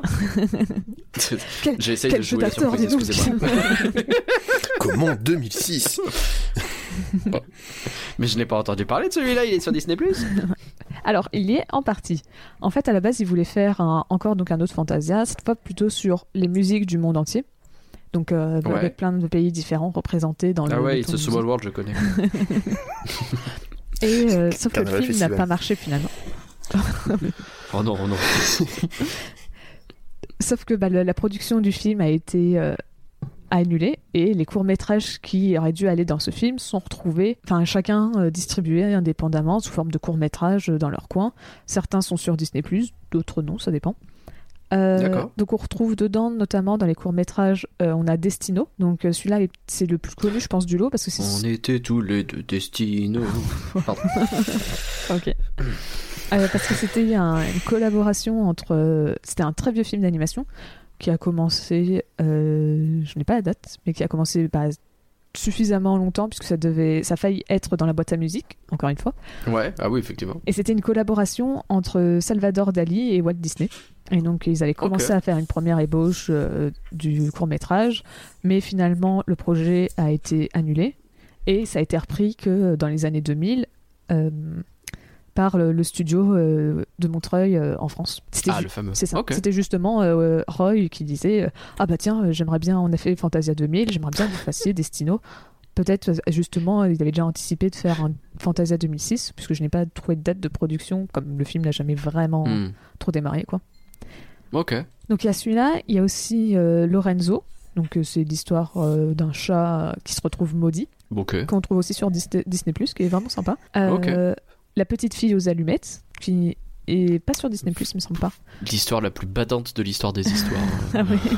Petite fille aux allumettes en général. Alors je sais pas pour cette adaptation-là, mais en général, oh là là. Il me semble que c'est comme toutes les petites filles aux allumettes, c'est-à-dire ça finit mal, tu pleures à la fin et tu fais wow, super. Pourquoi c'était conte de Noël? Bah on va faire une gamine qui regarde les gens s'amuser et qui meurt dans le froid. Ah bah super. Et enfin, le, le dernier court-métrage qui est sorti de cette période, euh, c'était Un par un. Euh, donc c'était un court-métrage qui était basé sur une musique euh, du Roi Lion, euh, une musique coupée du Roi Lion, qui se trouve dans la comédie musicale et qui s'appelle One by One. Alors, Bien vu. Et, euh, et donc ils avaient pris cette, musique coupée pour en faire un, un court métrage qui est aussi lui, vraiment très sympa. Il se trouve que sur les... Enfin, il se trouve sur Internet de manière pas très légale, mais normalement pour le voir, fallait le voir sur... euh, euh, en DVD, en bonus de DVD du Roi Lion 2. D'accord. Donc autant vous dire que pas beaucoup de personnes ont dû le voir, mais je l'avais vu comme ça à l'époque. Ok, ok. Et, cool. euh, et en fait, ça reprend, même si tu vois, ça se passe en Afrique en hommage au roi lion. Ça va être des personnages humains. euh, Ça va vraiment pas du tout. En fait, c'est vraiment juste les. C'est, on retrouve que le, la- le lieu, on va dire, par rapport au roi lion, mais tout le reste, c'est des humains qui jouent avec un cerf-volant. Oui, bien sûr. Donc, on, c'est, c'est juste, ils ont, ils sont peu Ça n'a aucun inspirés- rapport euh, plus que ça, quoi. Ok. Et donc Et tout ça, donc ça devait aller dans Fantasia 2006. C'est ça. Et euh, donc euh, le film a jamais pu être- avoir eu lieu, mais en 2008, ils ont quand même fait montrer euh, tous ces, ces quatre courts métrages les uns à la suite des autres. euh, dans, un, dans une salle présentée par Roy E. Disney, c'était vraiment son, son vraiment truc ce, lui, truc Fantasia. Il a appelé ça la boîte à musique 2. Mais non, après c'était juste pour une présentation, donc les autres, les courts métrages sont retournés chacun dans leur truc respectif. C'est dommage bon. parce que ça fait un joli parallèle, ça fait un joli parallèle avec les années 40. Sachant que tous les courts métrages, la Mm. boîte à musique, euh, Coquin de printemps, Mélodie Cocktail, tout ça, ça avait été créé euh, en Amérique latine et qu'en général c'était des musiques latines. Oui, c'est vrai. Ça aurait fait un joli D'ailleurs, c'est vrai qu'il parallèle. n'y avait aucune musique latine qui a été présentée dedans pour l'instant. Enfin, peut-être Destino, je me rappelle plus très bien ce que c'est comme type de musique. Ah, pas que ça hein. Il n'y a pas que ça? Parce qu'il y a aussi eu des remakes et- Eh ouais. Ah ouais. Alors bon, c'est un peu compliqué à dire parce que euh, on retrouve très peu euh, du film d'origine à chaque fois euh, dans ces films, mais on peut par exemple penser à l'apprenti, au remake de L'apprenti sorcier de 2010 qui a été réalisé par euh, John Turteltaub. Je suis vraiment désolée euh, si j'ai écorché son nom, j'ai probablement écorché son nom là. Je pense que vu que tu l'as dit en trois morceaux, il est écorché, hein, c'est fait. Mais écoute, voilà. Des autres Johnny. C'est- il m'a pris un peu au dépourvu. Euh, donc il y avait aussi euh, Casse-Noisette de 2018. Ouais. Enfin, Casse-Noisette et les Quatre Royaumes, pardon, de 2018. Euh, Ah bah oui. Et donc, on avait aussi un troisième remake qui était prévu, mais qui n'a jamais. Enfin, aux dernières nouvelles, il n'est pas annulé, mais il n'a pas eu de nouvelles depuis 2000. euh, Enfin, on n'a pas rien eu vraiment de nouveau depuis 2015. C'était Une nuit sur le Mont Chauve, qui donc avait été annoncé en Ok. 2015 et depuis plus rien. Plus de nouvelles, quoi. C'est ça. Donc je pense que le film est très probablement annulé, mais on n'a pas non plus eu la confirmation. Donc ça se trouve, il est juste quelque part et ils Bah, font comme tous les pas du tout la projets, euh, t'as. Roy dans un coin qui essaye. euh. Mais euh, ok, bon, Casse-Noisette et les Quatre Royaumes, c'était pas possible de toute façon, donc c'était vraiment nul. C'est vraiment, hein, je, je garde aucun bon souvenir de ce truc-là. Et après, juste. Après, c'est Ouais, pas vas-y. toujours pour rester pour le futur, mais bon, parce qu'en même temps, c'est un film sorti en 40, donc euh, forcément, le futur, euh, ça va avoir un ah impact bah, sur ça tous prend les un petit films. peu de temps, oui, bien sûr. C'est ça. Donc, comme on en avait parlé, c'était une licence qui a pas mal de place dans les films, euh, enfin, dans- pardon, dans les parcs à thème. Donc, on Mhm. avait déjà parlé de Mickey et son orchestre Filar Magique. Il y a aussi Fantasmique. Plus ou moins une inspiration pour aussi Mickey et le magicien. Euh, Oui, Peut-être même aussi un petit peu Animagique. Tu vois, on retrouve vraiment euh, Mhm. ce côté très présent dans plein de, dans plein de spectacles. Et euh, de manière générale, Mickey, avec sa robe rouge et son chapeau, c'est vraiment quelque chose de très connu. c'est peut-être l'un des looks les plus connus de Mickey.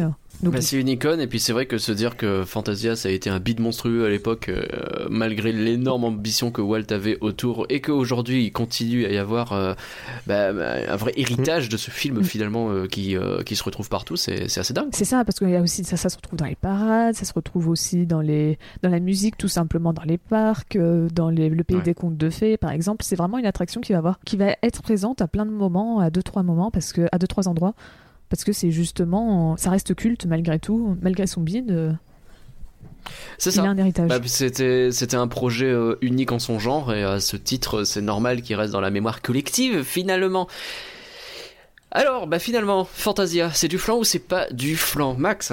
Ce n'est pas du flan. Je je- j'ai pas beaucoup de doutes. Oui. tu m'étonnes. Parce que. Euh, Pauline? D'accord. Ah, vas-y, excuse-moi. je crois que, je Non, crois que vas-y. j'ai déjà fait en plus jeudi soir. c'est pas du flan parce que l'animation est géniale, la musique est géniale. Euh, voilà. C'est- très bien comme ça. Pauline, Alors, c'est pas du flan, parce que comme il a dit, l'animation est géniale, euh, la musique est sympa, euh, enfin, est géniale, parce que si je dis sympa, il va m'engueuler. la musique est géniale, euh, et ça se voyait que les, les artistes ont pu vraiment s'amuser sur le projet. Euh, après, ça reste un film quand même très long. hein. Euh, je, pense, je maintiens qu'on peut lui couper euh, 30 minutes de film. euh, et... la demi-heure en trop. C'est ça. Je pense que ça, ça irait vraiment bien, hein. mais ça reste pas du flan. Et toi, Nagla? Ok. Ouais, je pense, Et pour moi, oh merci de me poser la question. je- Oui, je vas-y, pense vraiment que c'est un film qui, qui, qui se regarde en passage, quoi. Il pourrait mettre sur Disney Plus tous les éléments un par un euh, sur, sur une catégorie à part. Sur une catégorie Fantasia. Ah ouais, tu veux que tu veux qu'on se fasse casser la gueule par tous les puristes qui disent oh, vous allez pas charcuter le film, etc. Bah, bah, super, Bah, super. au final, charcuté, euh, Mais je vois ce que tu vu veux que dire. vu qu'à chaque fin de, de séquence, on tombe sur sur Stokowski qui fait euh, qui coupe la musique et puis il y a un fond noir avant de revenir sur euh, Jim Steller le narrateur. Et qui raconte sa life. ouais. au final, c'est déjà précoupé quoi. C'est pas faux. C'est pas faux. Et pour moi, alors, euh, bah, euh, c'est pas du flan, mais euh, c'est le film pas du flan le plus chiant qui m'ait été donné de voir. Et pour vous, chers auditeurs, Fantasia, c'est du flan ou c'est pas du flan? Venez nous dire sur Twitter at Folanimé. On peut aussi continuer la discussion ensemble sur discord.folanimé.com. Merci encore, euh, encore, oui, Max, d'avoir participé à cet épisode avec nous. Et Avec merci évidemment pour le générique encore. Où est-ce qu'on peut te retrouver? Facebook, euh, Twitter, c'est Sur YouTube aussi, parce que je fais des petites covers de musique euh, euh, Disney. Sur euh, Allez, écoutez. Internet, c'est musicland.home.blog et sur euh, Instagram, on s'en fout, parce que c'est que, que ma tronche. Et puis aussi, on me retrouvera un jeudi sur 3 avec Alex de Secret Disney pour la Disney's Music Box. Le prochain, ça sera donc, si je m'abuse, ce soir, le 15 avril. Euh, sur un thème qui restera encore secret. En trois jours, ça n'a pas avancé le sujet Faudrait peut-être que je relance Alex. Euh, euh, et euh, vous, je vous conseille aussi d'aller voir l'épisode numéro 3 de la Disney Music Box. Il dure deux heures et demie, mais il est très drôle. N'est-ce pas, Oui, il y a peut-être moi dedans. Il y a peut-être moi dedans et peut-être que je fais le pitre un petit peu trop. Euh, mais bon, Peut-être. on peut pas s'empêcher, que voulez-vous. Merci Pauline pour euh, la préparation, évidemment. Bah, de rien. Et puis merci à toi pour ton bug technique et ta présentation. Attends, bah, je t'en prie, j'ai fait ce que j'ai pu. N'hésitez pas à partager ce podcast à vos potes, car un flanc partagé, c'est un flanc qui a une mention au bac. Euh, Jean-Sébastien, bien sûr, c'est encore pire parce que vous l'avez déjà entendu. Cette plaque de merde. Oh la vache, on vous dit à dans deux semaines. Allez, bye tout le monde. Au revoir. Au revoir.